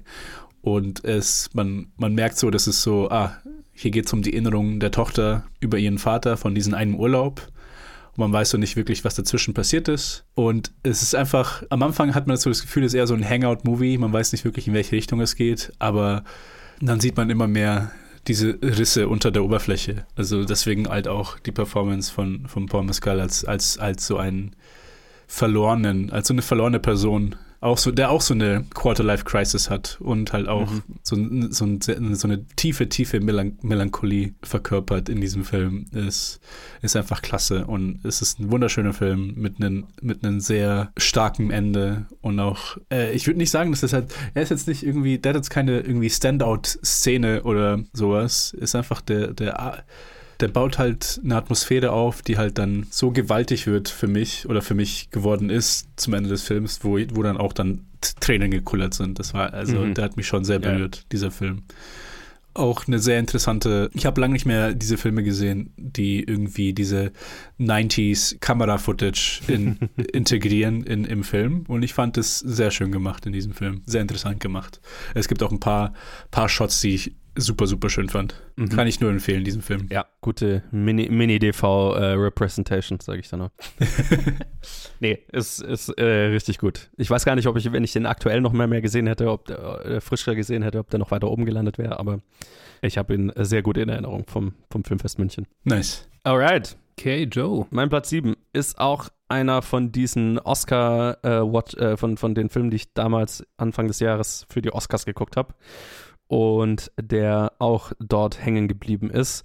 Und das ist die äh, Doku Flea von äh, Jonas Poher. Ah, den wollte ich noch schaffen, aber habe ich nicht mehr geschafft. Ja, die, die dänische animierte Doku, äh, die ja bei den Oscars nominiert war für beste Doku, bester Animationsfilm und was noch? noch? Nochmal irgendwas. Äh, bester ausländischer Film, genau, weil es ja auch mhm, äh, aus ja. Dänemark ist. Also äh, so, ein, so ein sehr interessantes Triple-Ding Triple von unkonventionellem Filmemachen. Ja, eine komplett animierte Doku Doku äh, über eine Flucht eines Jungen aus Afghanistan, der sich heute als erwachsener Mann quasi daran zurückerinnert, wie das damals war, nach Europa zu fliehen. Und es ist quasi seine, seine Erinnerungen und noch dazu, wie er, ne, weil er äh, homosexuell ist, dass er mit seiner äh, Homosexualität klarkommen muss und das mit seiner Familie irgendwie in Einklang bringen muss und so weiter also zwei sehr heftige Themen äh, in einem vereint und sehr, sehr kunstvoll animiert und schön erzählt einfach. Also es ist echt eine sehr, es war eine sehr ergreifende Art, so eine Doku zu machen, fand ich. Und was sehr, was sehr anderes, was so ich, was ich so noch nicht gesehen habe. Und das war, das hat einen sehr bleibenden Eindruck hinterlassen. Deswegen, der hat sich eben jetzt auch schon seit Anfang des Jahres in der Top Ten gehalten und da auch sehr stabil, weil der wirklich, wirklich gut ist und auch hier nochmal die große, große Empfehlung kann man eigentlich gut finden und anschauen. Deswegen sehr zu empfehlen. Ist auch nur 89 Minuten lang. Ein Snack ja, ich von wünschte, einer ich hätte ihn noch geschafft. Den, den wollte ich mir noch anschauen. Mhm. Aber den werde ich mir sicher jetzt noch anschauen die Tage. Und es ist, es ist mehr viel gut, als man es jetzt vielleicht denken mag von den Thematiken, die ich gesagt hm. habe. Es ist nicht so deprimierend, wie es klingt. ja. Okay. ja, es, ist, es, klingt schon wie ein Bummer eigentlich. Es ist schon heavy, ja, es sind heavy, heavy Themen. Ja. Aber äh, die, die, die Szene, die mich in diesem Film am meisten zum Heulen gebracht hat, äh, es sind Freudentränen. Oh, okay. also deswegen, es hat seine sehr, sehr schönen, ergreifenden Momente. Also deswegen davon nicht abschrecken lassen vom Thema. Right. Meine Nummer 6 ist The Northman. Mm. Ah, der kommt mm. noch bei mir. Der kommt noch. Ah, ja, okay, okay, geil. Der kommt Alles noch. Klar. Bei mir noch in der Top 20, aber ah, okay. nicht in der Top 10. Der, der ist irgendwann rausgefallen.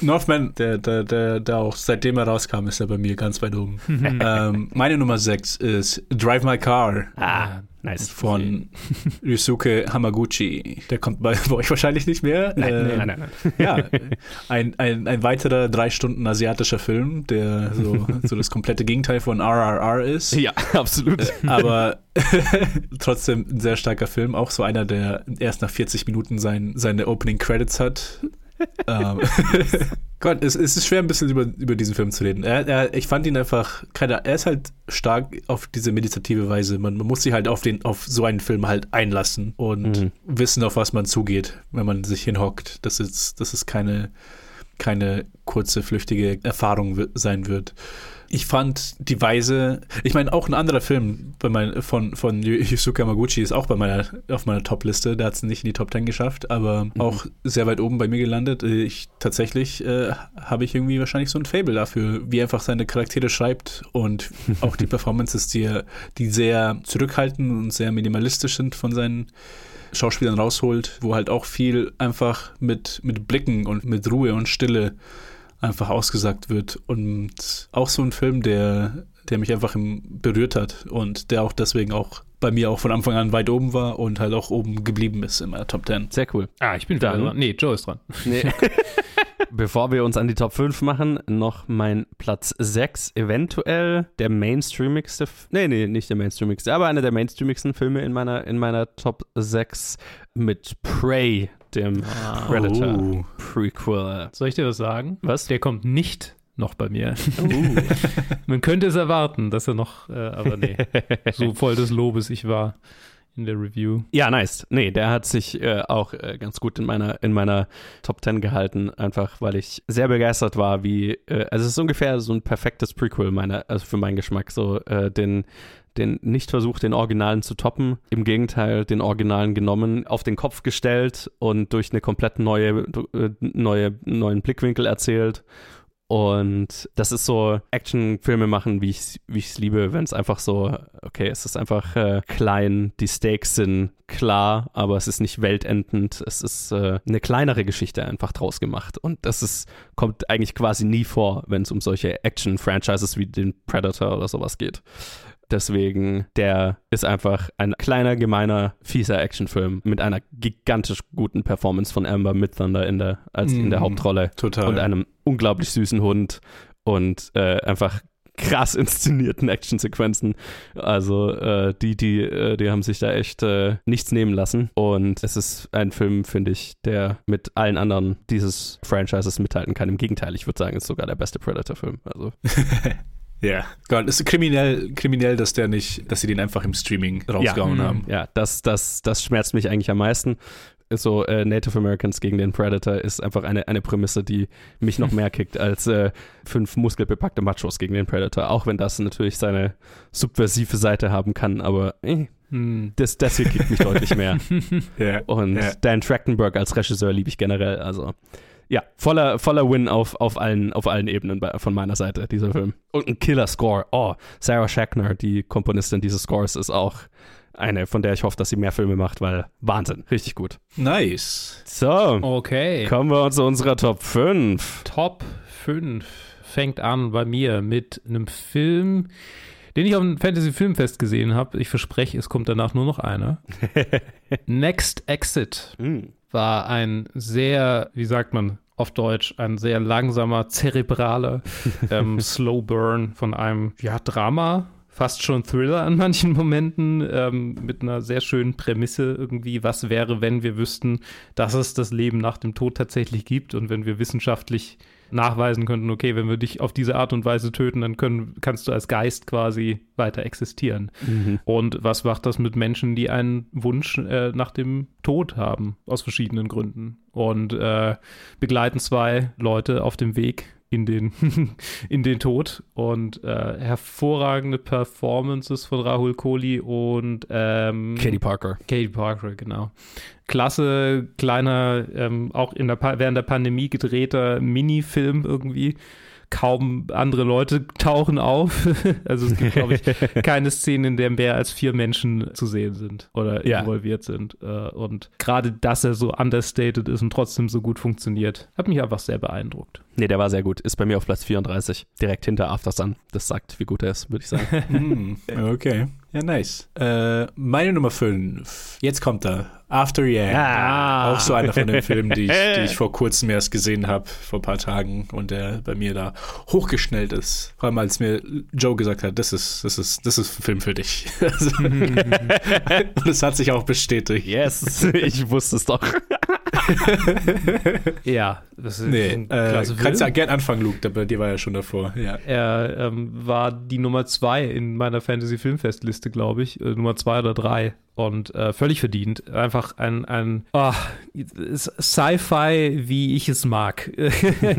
so, so ein bisschen optimistisch äh, und gleichzeitig aber auch irgendwie pessimistisch. So auch die, die Apple, wir reparieren nichts Kultur und nicht nur Apple, ich meine, das macht mittlerweile jeder, die da, die da irgendwie kritisiert wird, aber dann auch äh, die Frage, was, wie, wie weit gehen wir mit der künstlichen Intelligenz? Einfach sehr viel, auch so philosophisches drin und ja, einfach auch schön Was für ein schöner Film. Was für eine positive Art und Weise, die Zukunft zu sehen. So alles voller Moos. Selbstfahrende Taxis, die einen überall hinbringen. Obwohl man Geld, Sorgen hat, wohnt man in einer fucking Villa. So, sign me up. Geil. Eventuell die besten Opening die beste Opening Credit Sequenz dieses oh, Jahr. Oh, total. So Hammer. Mhm. So, so, so geil. Ja, es ist ein wunderschöner Film mit sehr schönen Performances. Die Fragen, die er stellt, sind sehr interessant. Ist auch so die Art von Sci-Fi, die ich mag. Diese, es hat schon fast mehr was mit konzeptionell mit Star, Star Trek, irgendwie Twilight Zone zu tun, wo es einfach es ist einfach nicht so dieses typische, oh, okay, fucking, what if AI kills us all? diese, diese iRobot-Geschichten halt auch mit den, mit den Robotern. Dieses Near Future, kind of Near Future Sci-Fi. Und halt auch diese, ja, die Welt, die aufgebaut wird, ist einfach so interessant. Also nicht nur mit, mit diesen Androids, sondern auch Klone gibt's und einfach diese kleinen Touches, die, die einfach gezeigt werden, das ist einfach, ah, ich liebe das. Und es, und es halt alles grounded halt in einer, in einer Geschichte, wo eine Familie um ein Familienmitglied trauen muss. Ein Sohn, ein Bruder. Ist halt auch so ein Film, der mich am Ende mhm. ähm, sehr, sehr berührt hat. Also viele Filme in meiner Top 10 sind sehr viele, die, die so einfach emotional mich mhm. gepackt haben, wo ich am Ende sehr gerührt war. Und dazu gehört auch dieser hier. Nice. Ja, Star Trek war eigentlich ein ganz guter Vergleich gerade. So, ne? Es ist so ein bisschen Star Trek durch die Linse von Kogonada, äh, von Kogonadas ähm, Ästhetik. So, aber so thematisch ist es sehr Star, sehr Star Trek, das stimmt. Ja, ja, total. Ich kann mir gut vorstellen, dass so, okay, das sind einfach die Leute, die noch auf der Erde leben. ja, genau.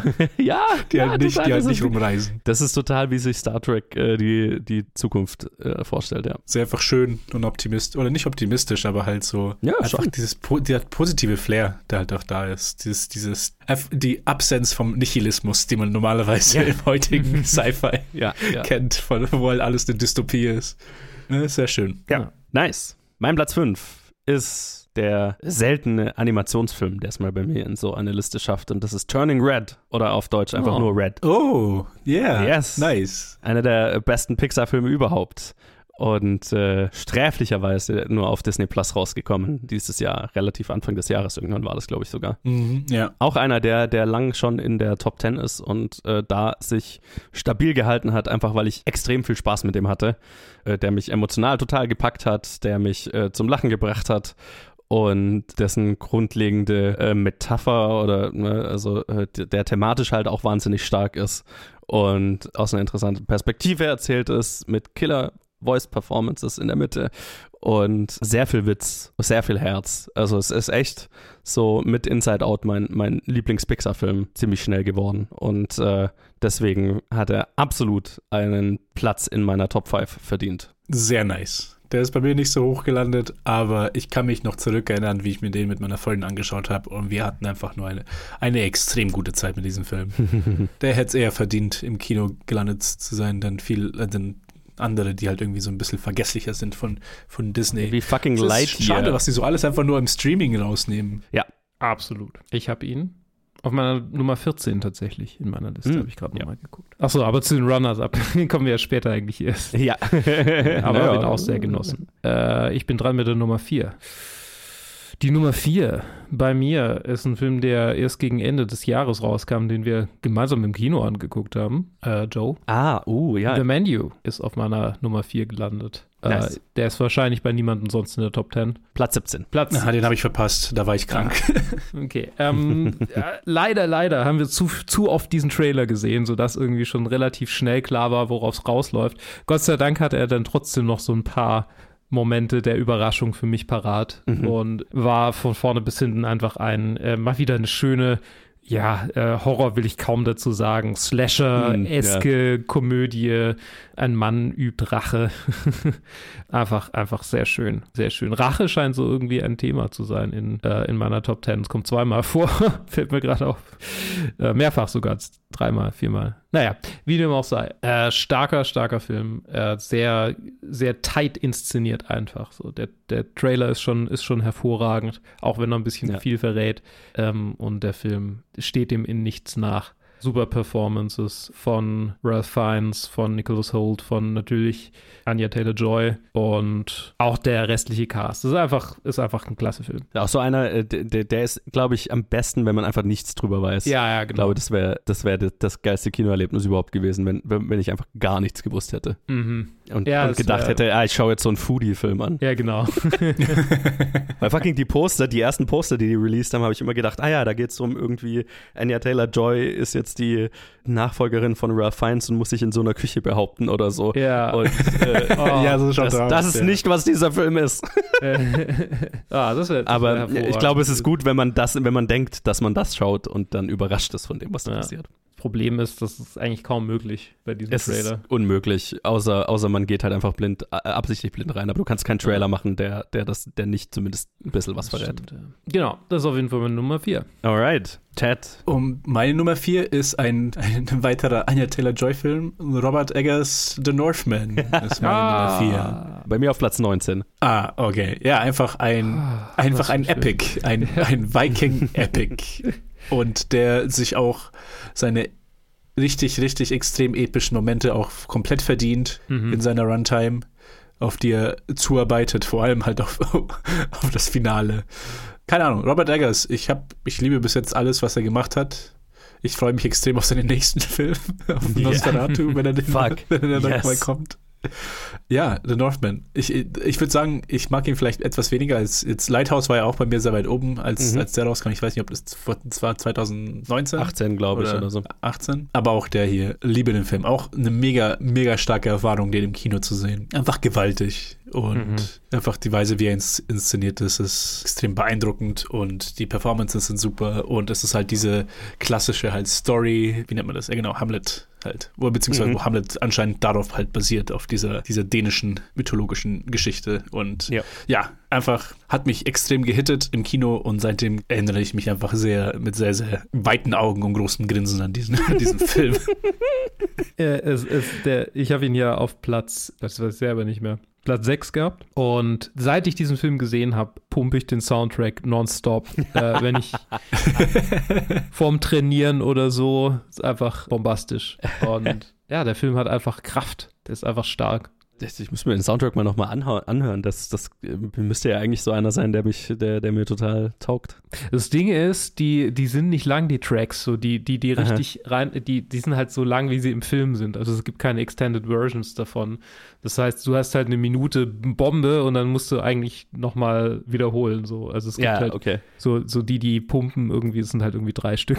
Ja, ja, ja, ja. Alles andere sehr ätherisch und äh, naja, Okay. trotzdem geil. Ja, muss ich mir anhören. Äh, äh, hab, ihn, hab ihn auch sehr geliebt. Also bei mir ist eigentlich alles, was in der Top 20 ist, war mal in der Top 10. ja, bei mir auch. Meine, eigentlich, meine, meine Top 20 ist eigentlich meine Top 10, weil das waren alles Filme, die entweder da drin gewesen wären oder die ich gerne reingesetzt hätte, aber einfach die Top 10 ist zu, zu voll dieses Jahr. Deswegen, der, der ist absolut Same. to- Top 10 Material auch bei mir.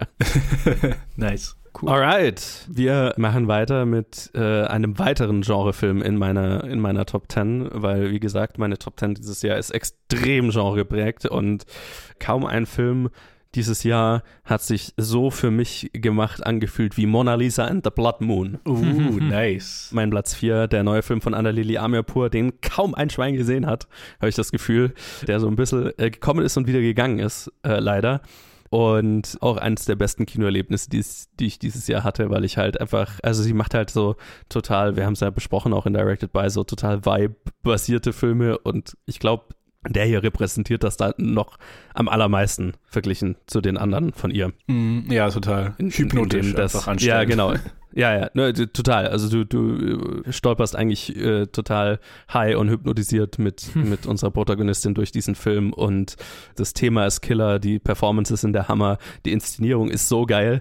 Ich, ich, ich liebe einfach, wie out there dieser Film ist, äh, visuell.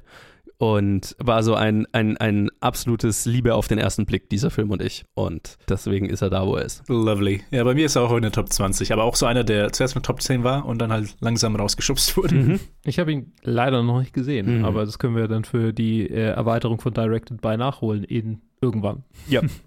Irgendwann nächstes Jahr nehmen wir es mal auf und dann Ja. gucken wir mal, was wann es rauskommt, ja. Äh, ich bin dran. Oh, ich bin dran. Ich habe gerade gedacht, warum passiert nichts? Äh, wir sind bei meine der Nummer Top drei. 3 angekommen. Meine Nummer drei hatte ich ganz vergessen irgendwie, bis ich dann nochmal durch meine Liste durchgeguckt habe, was ich gesehen habe dieses Jahr. Hatte ich vergessen, wie gut ich ihn fand. Also nicht vergessen, wie gut ich ihn fand, aber hatte ich vergessen, dass er dieses Jahr war. Äh, Spencer ist meine. ah, kommt noch. kommt noch. Oh, okay. okay. Fuck yes. Ja, bei mir ist er, bei mir ist er weiter unten. ja. Das, das, ist, das ist den, den ich als Double Feature mit Pleasure angeschaut habe. Ah, oh, oh. Im crazy. Januar. Ja, der, ja, crazy Double Feature, absolut. Aber sehr geil, dass der bei dir so weit oben ist. Freut mich. Ah, okay, nice. Äh, dann meine, mein, meine Bronze, mein, mein Podest. Nummer drei ist Everything, Everywhere, All at Once. Kommt noch. Kommt noch. Okay, Okay, klar. bei mir ist er auf der Nummer zwei. Ja, äh, bei mir, dann äh, machen wir erst noch meinen, meinen dritten, ne? Achso, sorry, äh, Entschuldigung, ja, das war vorgegriffen. Ah, mit der Reihenfolge ist gerade total durcheinander gekommen. Meine Nummer drei war bei, ich weiß gar nicht, bei dir, Luke, glaube ich, äh, bisher drin. Fresh. Ja, fresh. Ah, Yes. She's fresh, fresh. Meine, meine Top 10 ist, oder meine, meine beste Liste generell ist extrem genrelastig dieses Jahr, weil äh, die, dieses Jahr, dieses Jahr, äh, Mhm. weil es ein extrem gutes Jahr für Genrefilm war und Fresh ist eventuell der beste davon. Mhm. Weil das ist auch, genauso wie Bullet Train, war das eine ähnliche, ein ähnlich geiles Kinoerlebnis, in einem fast voll besetzten Kino zu sitzen und einfach diesen Film abzufeiern mit, mit dem Rest des Saals. Das war also auch ein Film, wo bestimmt das Kinoerlebnis noch einen Teil dessen ausmacht, wie hoch er bei mir ist. Aber ich habe ihn seitdem auch noch zweimal angeguckt und er ist ein extrem geiler Film und deswegen äh, ist er da, wo er ist. Er macht extrem viel Spaß. Ist auch so einer, je weniger man vorher weiß, desto besser. Genau wie Drive My Car lässt er sich extrem lang Zeit, um, den, um die Opening Credits zu machen Ja. und das ist auch sehr geil. Und die äh, zentralen Performances hier von äh, Sebastian Stan und äh, Daisy, Edgar, Jones, äh, die beiden sind einfach so gut zusammen. Und Sebastian Stan vor allem ist fucking großartig in der Rolle. Und ich weigere mich immer noch zu spoilern, worauf es in diesem Film rausläuft. Deswegen, das ist so kryptisch, wie ich bleibe. Aber er ist, haha, ein Killerfilm. Very nice. Ich habe es irgendwie irgendwann geahnt, worauf es rausläuft, so im Verlauf des Mhm. Films. Und es war, es war ein Fest. So ein kleines Festmahl von einem Film. genau so. Ah, war so viel Spaß. Aber gleich Bock, ihn nochmal anzugucken. Äh, okay, So, dann wo, wo sind wir jetzt? Nummer Jetzt sind wir bei deinem zwei. Ne? Genau, meine Nummer Nummer zwei zwei ist bei Luke. Everything, Everywhere, All at Once. Aber Kommt immer noch! der kommt immer noch. Okay, alright. Dann wissen wir es ja bei dir schon.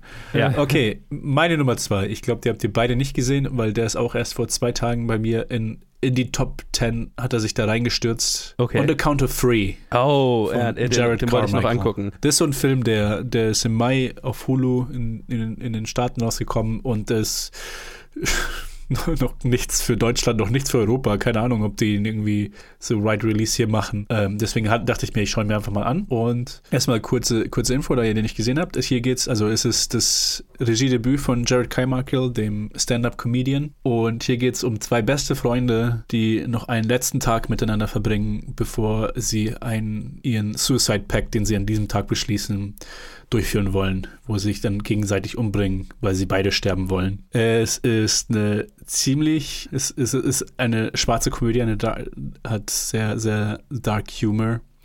Aber für mich, ähm, also Humor, der mich extrem getroffen hat. Das ist der lustigste Film ähm, des Jahres für mich. Und mit zwei Hammer-Performances, Jared Carmichael und Christopher Abbott. Christopher Abbott kennt man, glaube ich, aus It Comes at Night. Hier Possessor war Mhm. da. Also auch als oh, so ja. Mhm. äh, hat ziemlich starke äh, Performances bei vielen Filmen. Hier halt auch, hier auch mega. Die beiden, das Gespann von diesen zwei, zwei besten Freunden an diesem letzten Tag miteinander ist, ist sehr stark, also ist super gut. Äh, die Chemie, äh, es funkt die ganze Zeit. Das Skript ist tight. Es ist ein, es sind tighte 86 Minuten. Es, es gibt die Höhen, es gibt die Tiefen. Es ist extrem beeindruckend einfach. Und es hat mich super getroffen, weil es halt auch an dieses ernste Thema ist. Also man könnte, man könnte erwarten, dass es, also so wie ich es jetzt beschrieben habe, dass es eine sehr misguided oder untasteful ist. Mhm, mhm. aber ich finde, es wird, es wird sehr respektvoll und ernsthaft mit dem Thema umgegangen. Und irgendwie schaffen sie es halt in dieser Thematik oder in diesem, sag ich mal, in dieser Atmosphäre, die sie da aufbauen mit dieser Thematik,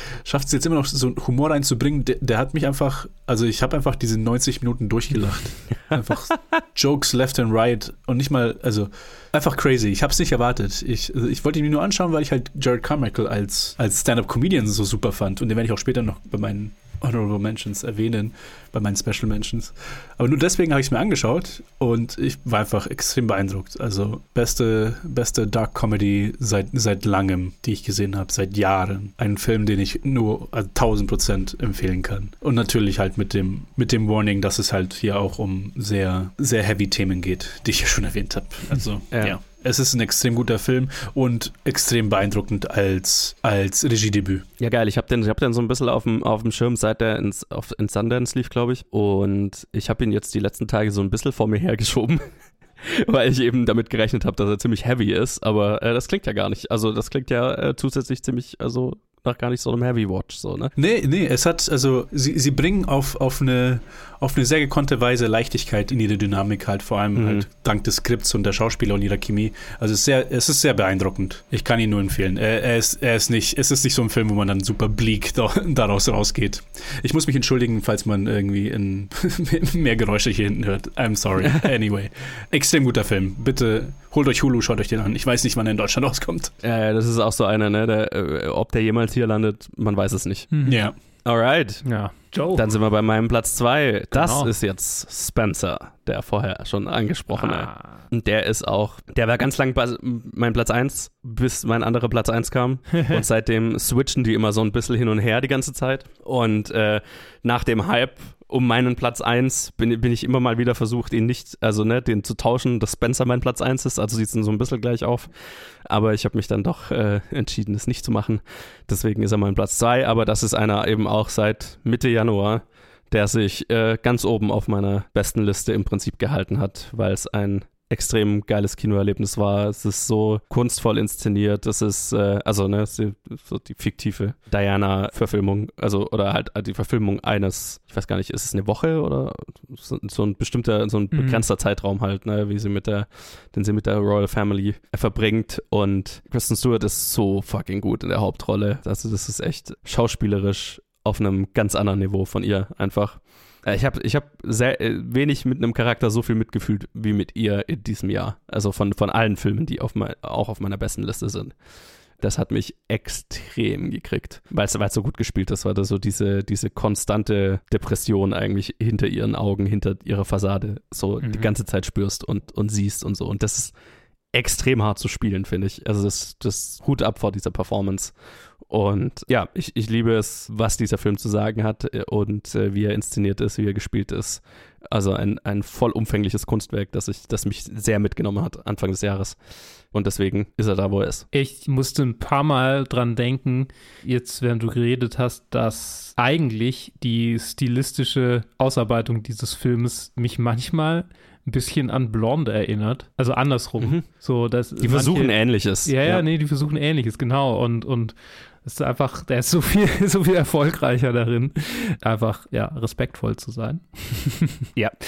Das ist ein, äh, ja, ich weiß gar nicht mehr, was ich dem jetzt noch hinzufügen soll. Es ist einfach einer der besten Filme des Jahres für mich. Äh, Vor allem ist er nicht so victim-blamey unterwegs wie Blond Ja. oder äh, so fetischisierend in dem Leid wie Genau. Blond, Ja. sondern der hier, also mit, Mitgefühl ist, glaube ich, das, wie ich, wie ich diesen Film am meisten beschreiben würde mit einem Wort. Ne? Das ist einfach so Ja. der mitfühlendste Film, den ich seit langem gesehen habe. Genau, und, und es ist halt so auch eine kompetentere Darstellung von jemand, von, von einer Person, die einfach unter gewaltigem Druck steht und daran zerbricht und vielleicht noch eine psychische Krankheit mitbringt, während, während Blond halt irgendwie einfach Weinszene nach Weinszene ist und äh, quasi einfach in einem manischen, naja, egal, ich höre es auf, in dem Film zu reden. Ähm, ja, ja, ja. Spencer ist, ist ein großartiger Film. Ignoriert Blond, schaut euch Spencer an. Genau. Dann ist meine Nummer. Nee, wir sind eins. bei deiner Nummer 1 angekommen. Ja, sorry, ich bin da, da, da, Pack die Fanfaren aus. der beste Film des La Jahres. Der beste Film, den ich dieses Jahr gesehen habe, der dieses Jahr in einem Kino lief, ähm, der, wie ich gesehen habe, 2023 offiziell erst in den deutschen Kinos startet. Whoops. Aber hey, whoops. Fantasy Filmfest. Ach so, oh, ja.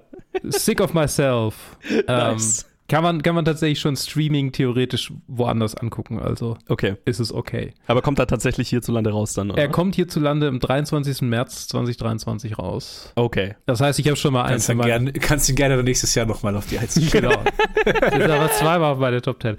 Ja, ich, ich habe nicht erwartet, dass der bei einem von euch irgendwie der Top 10 drin ist, weil ich glaube, Joe, du, natürlich Joe, du hast ihn mit mir angeguckt, aber ich weiß nicht, ob du ihn gesehen hast, Ted in irgendeiner. Den habe ich, nee, äh, ich habe ihn, ich habe ihn nicht gesehen. Ich habe nur gesehen, dass er bei John Waters auf seiner Top 10 gelandet ist ja. des Jahres, was, was Sinn macht. Von dem, was ich so ein bisschen von diesem Film gesehen habe, aber. Schwarzhumorige, norwegische, rabenschwarze Body-Horror-Komödie. Boah, er ist einfach, oh, so lustige und gleichzeitig fremdschämende und, und einfach äh, herzzerrei herzzerreißend im Sinne von, äh, es zerreißt mich nicht, äh, alle in dieser Szene schütteln zu können und die sagen zu können, Alter, hörst du dir selbst eigentlich zu? oh, es, oh, ein grandioser Film, großartiger ja. Film. Oh, es hat, hat mir so viel Freude bereitet. Äh, ich ich habe äh, die ganze Zeit über genossen fand es auch sehr schön, ihn im Kino sehen zu können. Und wenn er dann in die, vermutlich zwangsläufig in die Arthouse-Kinos kommt im, im März, ja. dann äh, kann ich ihn vollumfänglich empfehlen und äh, gerade auch ihn im Originalton anzuschauen, weil das halt auch nochmal viel ausmacht. Mit Sicherheit. Auch, äh, also bei mir ist er auf Platz 12, hat es gerade so nicht in die Top 10 geschafft, aber wie gesagt, die 20 sind die Top 10. Ja, auch eins der geilsten Kinoerlebnisse dieses Jahr, würde ich sagen. Einfach ja. Äh, in dem Fall jetzt nicht auf dem Party-Level, sondern auf dem, ich möchte mich in meinem Sitz verkriechen und sterben, weil es so cringy ist, Level. ähm, und ah. das kann dieser Film extrem gut. Also, ja. der ist auch, oh, der ist haarscharf an der Top 10 vorbeigeschlittert. Deswegen vollumfängliche Empfehlung, wenn er dann rauskommt. Aber halt, viel gut ist er jetzt nicht. Nee. Aber auch nicht deprimierend, sondern das ist einfach eher so, äh, der Fremdscham-Faktor ist gigantisch. Ja, absolut. Bewusst. Okay, ich freue mich. Auf ja. Das war meine Nummer eins. Nice. Trommelwirbel Okay, Ted. dann kommen wir zu meinem Favoriten, der seit März diesen Jahres den Platz 1 eingenommen hat und den dort behalten hat, ohne irgendwelche Probleme. Mhm. Äh, und zwar ist es Celine Siamas, oder ich weiß nicht, wie man sie ausspricht, ja, die Regisseurin von Portrait of a Lady on Fire. Es ist, es ist Petit Moment. Nice. Ein, ihr ihr kle süßes, kleines Märchen, das sie dieses Jahr rausgebracht hat. Ein Film, der auf schöne 72, 72 Minuten kommt, wo es um ein kleines Mädchen geht, die ihre Großmutter verliert und dann mit ihren Eltern in das alte Haus reingehen, um es, um die Möbel rauszuholen und dann ein anderes kleines Mädchen im Wald trifft und daraus dann eine kleine Märchen, äh, ein kleines Märchen halt gesponnen wird. Und mhm. äh, ich weiß gar nicht, es ist halt schon so lange her, aber ich habe das Gefühl, so wenig Leute haben diesen Film gesehen, deswegen will ich auch gar nicht sagen, worum es geht, auch wenn es jetzt nicht, auch wenn es jetzt hier auch um, um den Reveal nicht geht, aber ich finde, yeah. diese 72 Minuten kann man, kann man gut sich erlauben, da frisch reinzugehen. Es ist ein Film, wie viele, wo ich immer, die ich in meiner Top 10 erwähnt habe, die mich halt einfach gerührt und berührt haben. Der hier doch mit mhm. Abstand am meisten, wo ich einfach, keine Ahnung, der, äh, es ist so ein Film, der, der einem zum Reflektieren bringt, habe ich das Gefühl.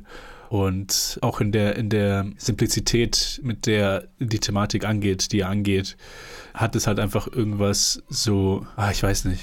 Ich, ich, ist schwer zu sagen es ist einfach ein sehr, sehr, sehr warmes Gefühl, das hier zu sehen. Und die zwei, die zwei Mädchen, die haben sehr starke Performances für, für halt äh, mhm. Kinderschauspieler. Und äh, es ist, äh, es ist ein wunderschöner Film. Es ist ein wunderschönes kleines Märchen, Märchen und äh, ich, ich, ich habe ihn geliebt, als ich ihn das erste Mal angeschaut habe und seitdem ist er unangefochten meine, mein, mein Lieblingsfilm dieses Jahr. Und ich kann ihn nur wärmstens empfehlen, dass, dass ihr euch diesen Film anschaut. Nice. Ja, bei mir ist es auf Platz 46, aber eine ebenso große Empfehlung. Vor allem 70 Minuten, ne? Also Ja, ja. ich hatte bei, bei all diesen drei Stunden Filmen, die wir gerade immer im Kino zu sehen kriegen, äh, das war fast schon lustig, wie kurz das Kinoerlebnis bei diesem Film war. Ne? Man hat sich Ja, kurz ja, dann also gegangen. Ja. Ja, ja, genau, absolut. Es ist, es ist ein wunderschöner kleiner Film. Und bitte schaut euch den an. Yes. jo, äh, mein Platz 1 hattet ihr auf was? 2 und 3, glaube ich. und drei, äh, ja. Everything Everywhere All at Once, der Klischee-Platz 1 dieses Jahr, aber man, ma, manch, manchmal bin ich auch eine Basic Bitch und äh, das, ist, das ist okay. äh, ja, der, der dieses Jahr viele der Top 10 Listen toppt, der, der ja auch, äh, nee, der ist auch, ist der drei Stunden lang? Nee, zweieinhalb oder so, oder? Ja, so Ja, ja, so in die zweieinhalb. geht er, 220, ja. zweieinhalb, ja. Ja, ja. Ich meine, äh, äh, ich finde, er gehört dahin, weil er, weil er halt einfach was komplett Neues macht. Und wie oft hat man das schon? Ne? Also der Mhm. einfach radikal neuartige Ideen hat, ähm, die Daniels mit ihrem Ansatz hier einfach die, die Filme machen neuer finden, logischerweise, aber halt einfach was, was, was man so schon gesehen hat, ne? Multiversum, bla bla bla. Viel inspiriert natürlich durch die Matrix-Filme und solch und viel, was die Wachowskis, also ich glaube, es ist einfach ein sehr Wachowskis ähm, inspirierter Film, ne? Auch mit Mhm. seiner Ja. mit seiner, mit der Ernsthaftigkeit, wie er, wie er sein, sein Grundthema von Anti-Zynismus äh, und, und Plädoyer für einfach Kindness und ja, einfach, einfach, genau, einen, einen, einen ne- freundlichen Umgang miteinander, was den der Film letztlich am Ende hat. Äh, das ist einfach sehr, ja genau, das hat mich sehr an die Wachowskis einfach erinnert und äh, das mutige Filme machen da, darin ebenso und äh, vor allem, wenn man dann eben sieht, äh, mit wie wenig Budget und wie wenigen Leuten das Ganze umgesetzt ist, das ist fast schon ein Wunder und äh, es ist generell ein Wunder, dass dieser Film überhaupt funktioniert, denke ich mir immer wieder, ich habe mir jetzt ein paar Mal gesehen und äh, das, das ist schon einfach krass, dass, dass das kohärent ist, dass das Sinn ergibt, dass das emotional packt und die äh, zentralen Performances von Michelle Yeoh und ganz vorne finde ich Stephanie Shu und Ki Hugh Kwan sind so, so, so gut und so emotional und so packend. Die tragen da einfach extrem gut durch. Und ich habe ihn zweimal im Kino gesehen. Ich glaube, ich habe kaum einen Film zweimal im Kino gesehen dieses Jahr. Also, das will was heißen. Ja, ich, ähm, Ich habe da nicht viel.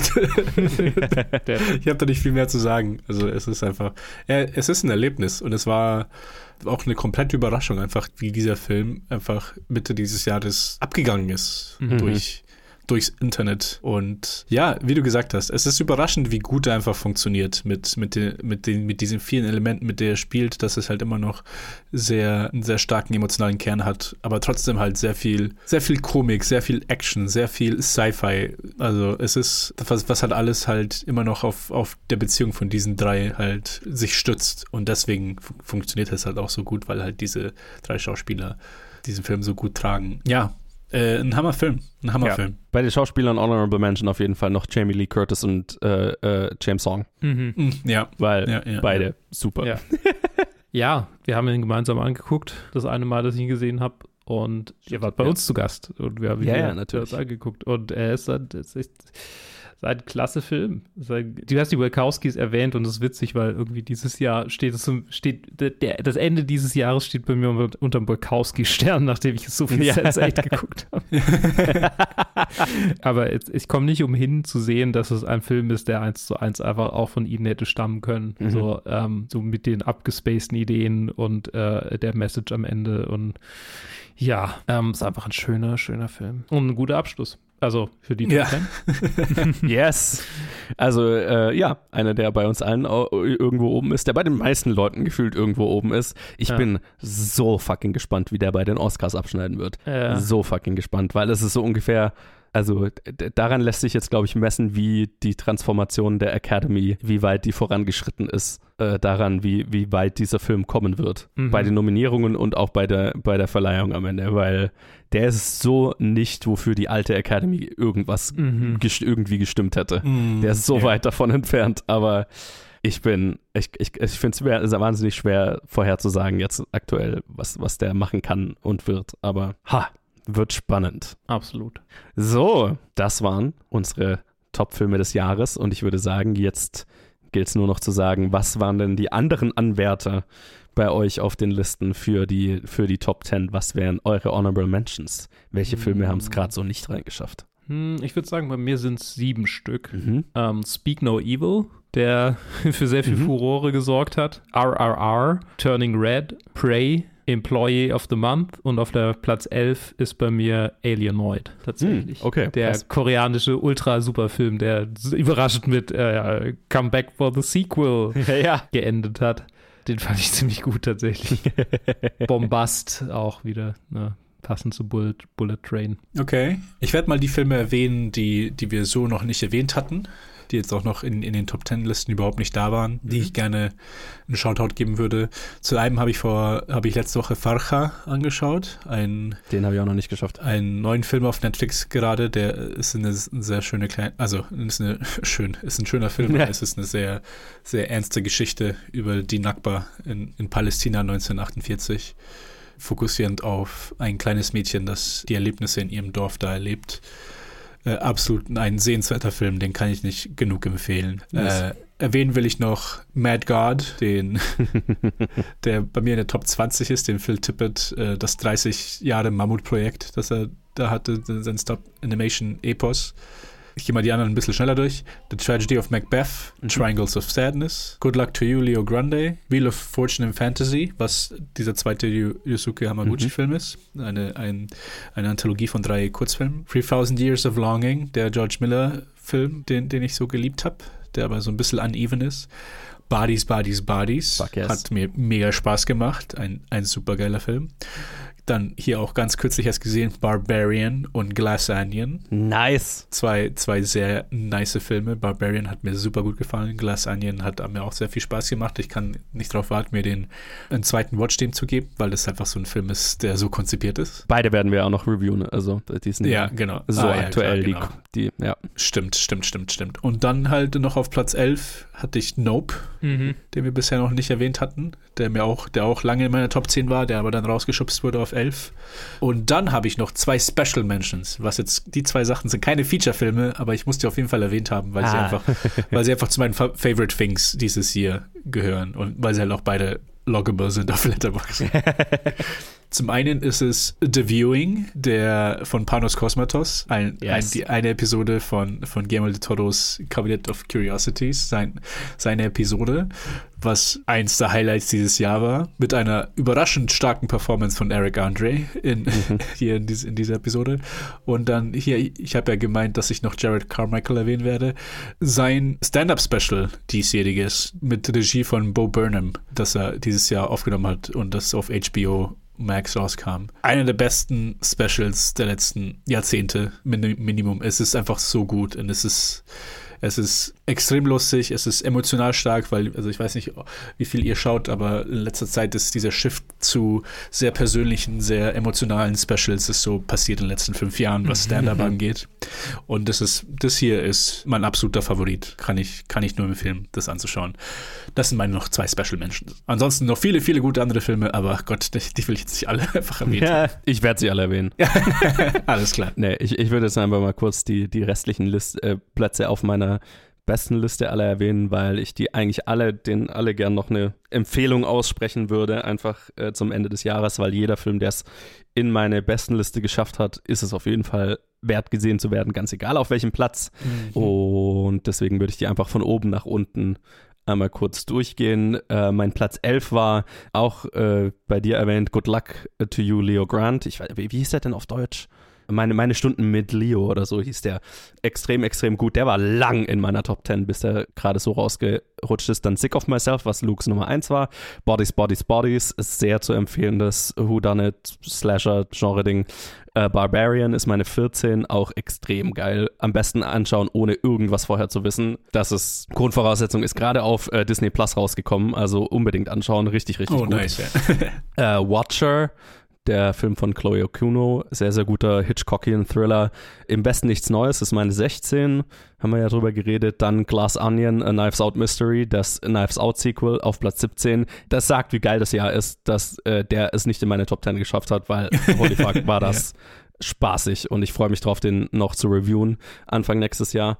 Richtig, richtig gut, starker, starkes Sequel zu einem extrem guten Film, der mein Platz zwei Jahr vor, mein Platz zwei vor drei Jahren war. Äh, dann The Menu war meine 18, Northman meine 19, Parallel Mothers war meine 20. Extrem bewegender Film, wie ich fand. Der äh, Film von äh, Pedro Almodovar, der dieses Jahr rauskam.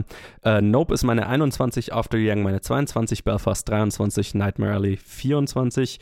Auf 25 habe ich Kimi, der äh, Soderbergh Sage Cockin Thriller der relativ ohne viel Aufsehen hier im Kino lief, mal ganz kurz, glaube ich, aber der sich auch vor allem streamend total lohnt.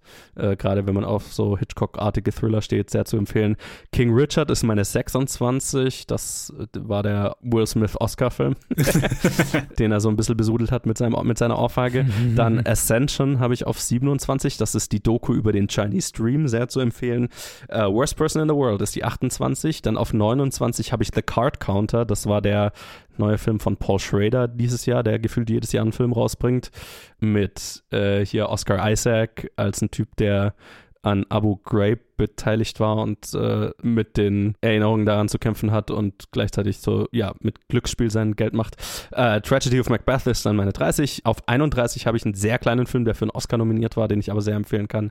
Äh, Lunana, A Yak in the Classroom. Ein Film aus äh, Bhutan. Ja, genau, der war aus Bhutan. Das war auch so cool.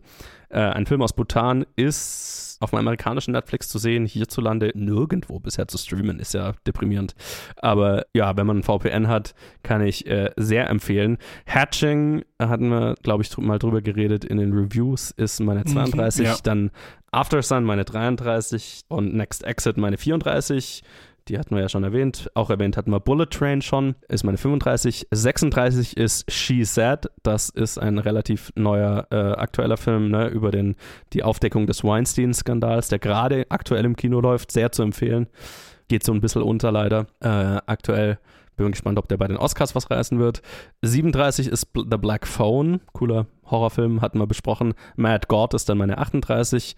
39 ist 13 Lives, den hatten wir bei den Reviews, glaube ich, so ein bisschen ignoriert. Oder hatte ich den reviewed? Ich bin mir gar nicht mehr sicher.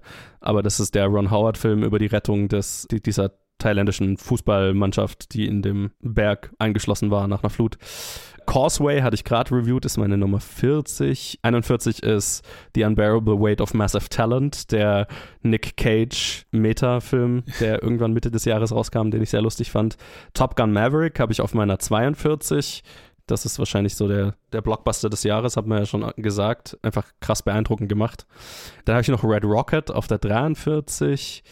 Special Delivery auf der 44. Das ist so ein koreanischer Actionfilm, den ich auf dem Fantasy Filmfest sehr cool fand. Gerade frisch gesehen, hierzulande glaube ich noch nicht verfügbar, ist Pearl, das Sequel oder Prequel zu X von Ty West das äh, noch gar keinen Release hierzulande hat, aber man auf dem amerikanischen Streaming-Markt sehr gut streamen kann. Sehr unterhaltsam.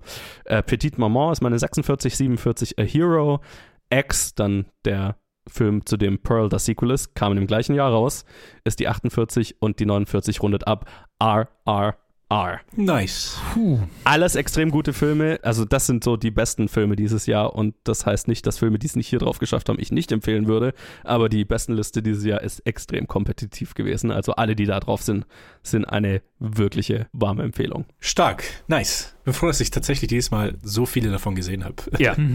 dass ich dieses Jahr echt geschafft habe, viele, viele, viele anzuschauen. Es, es war ein gutes Jahr einfach. Ja, ja, total. Das war es auf jeden Fall. Äh, ich bin, bin, ein bisschen, bin ein bisschen überwältigt, weil es so viel war irgendwie. Boah, ja, ich, ich, bin, ich bin froh, dann doch einige Filme gesehen zu haben und irgendwie so die, die Empfehlungen noch mitzunehmen, was noch so alles zu sehen ist. Mal schauen, vielleicht, vielleicht kriege ich es ja irgendwie unter mal.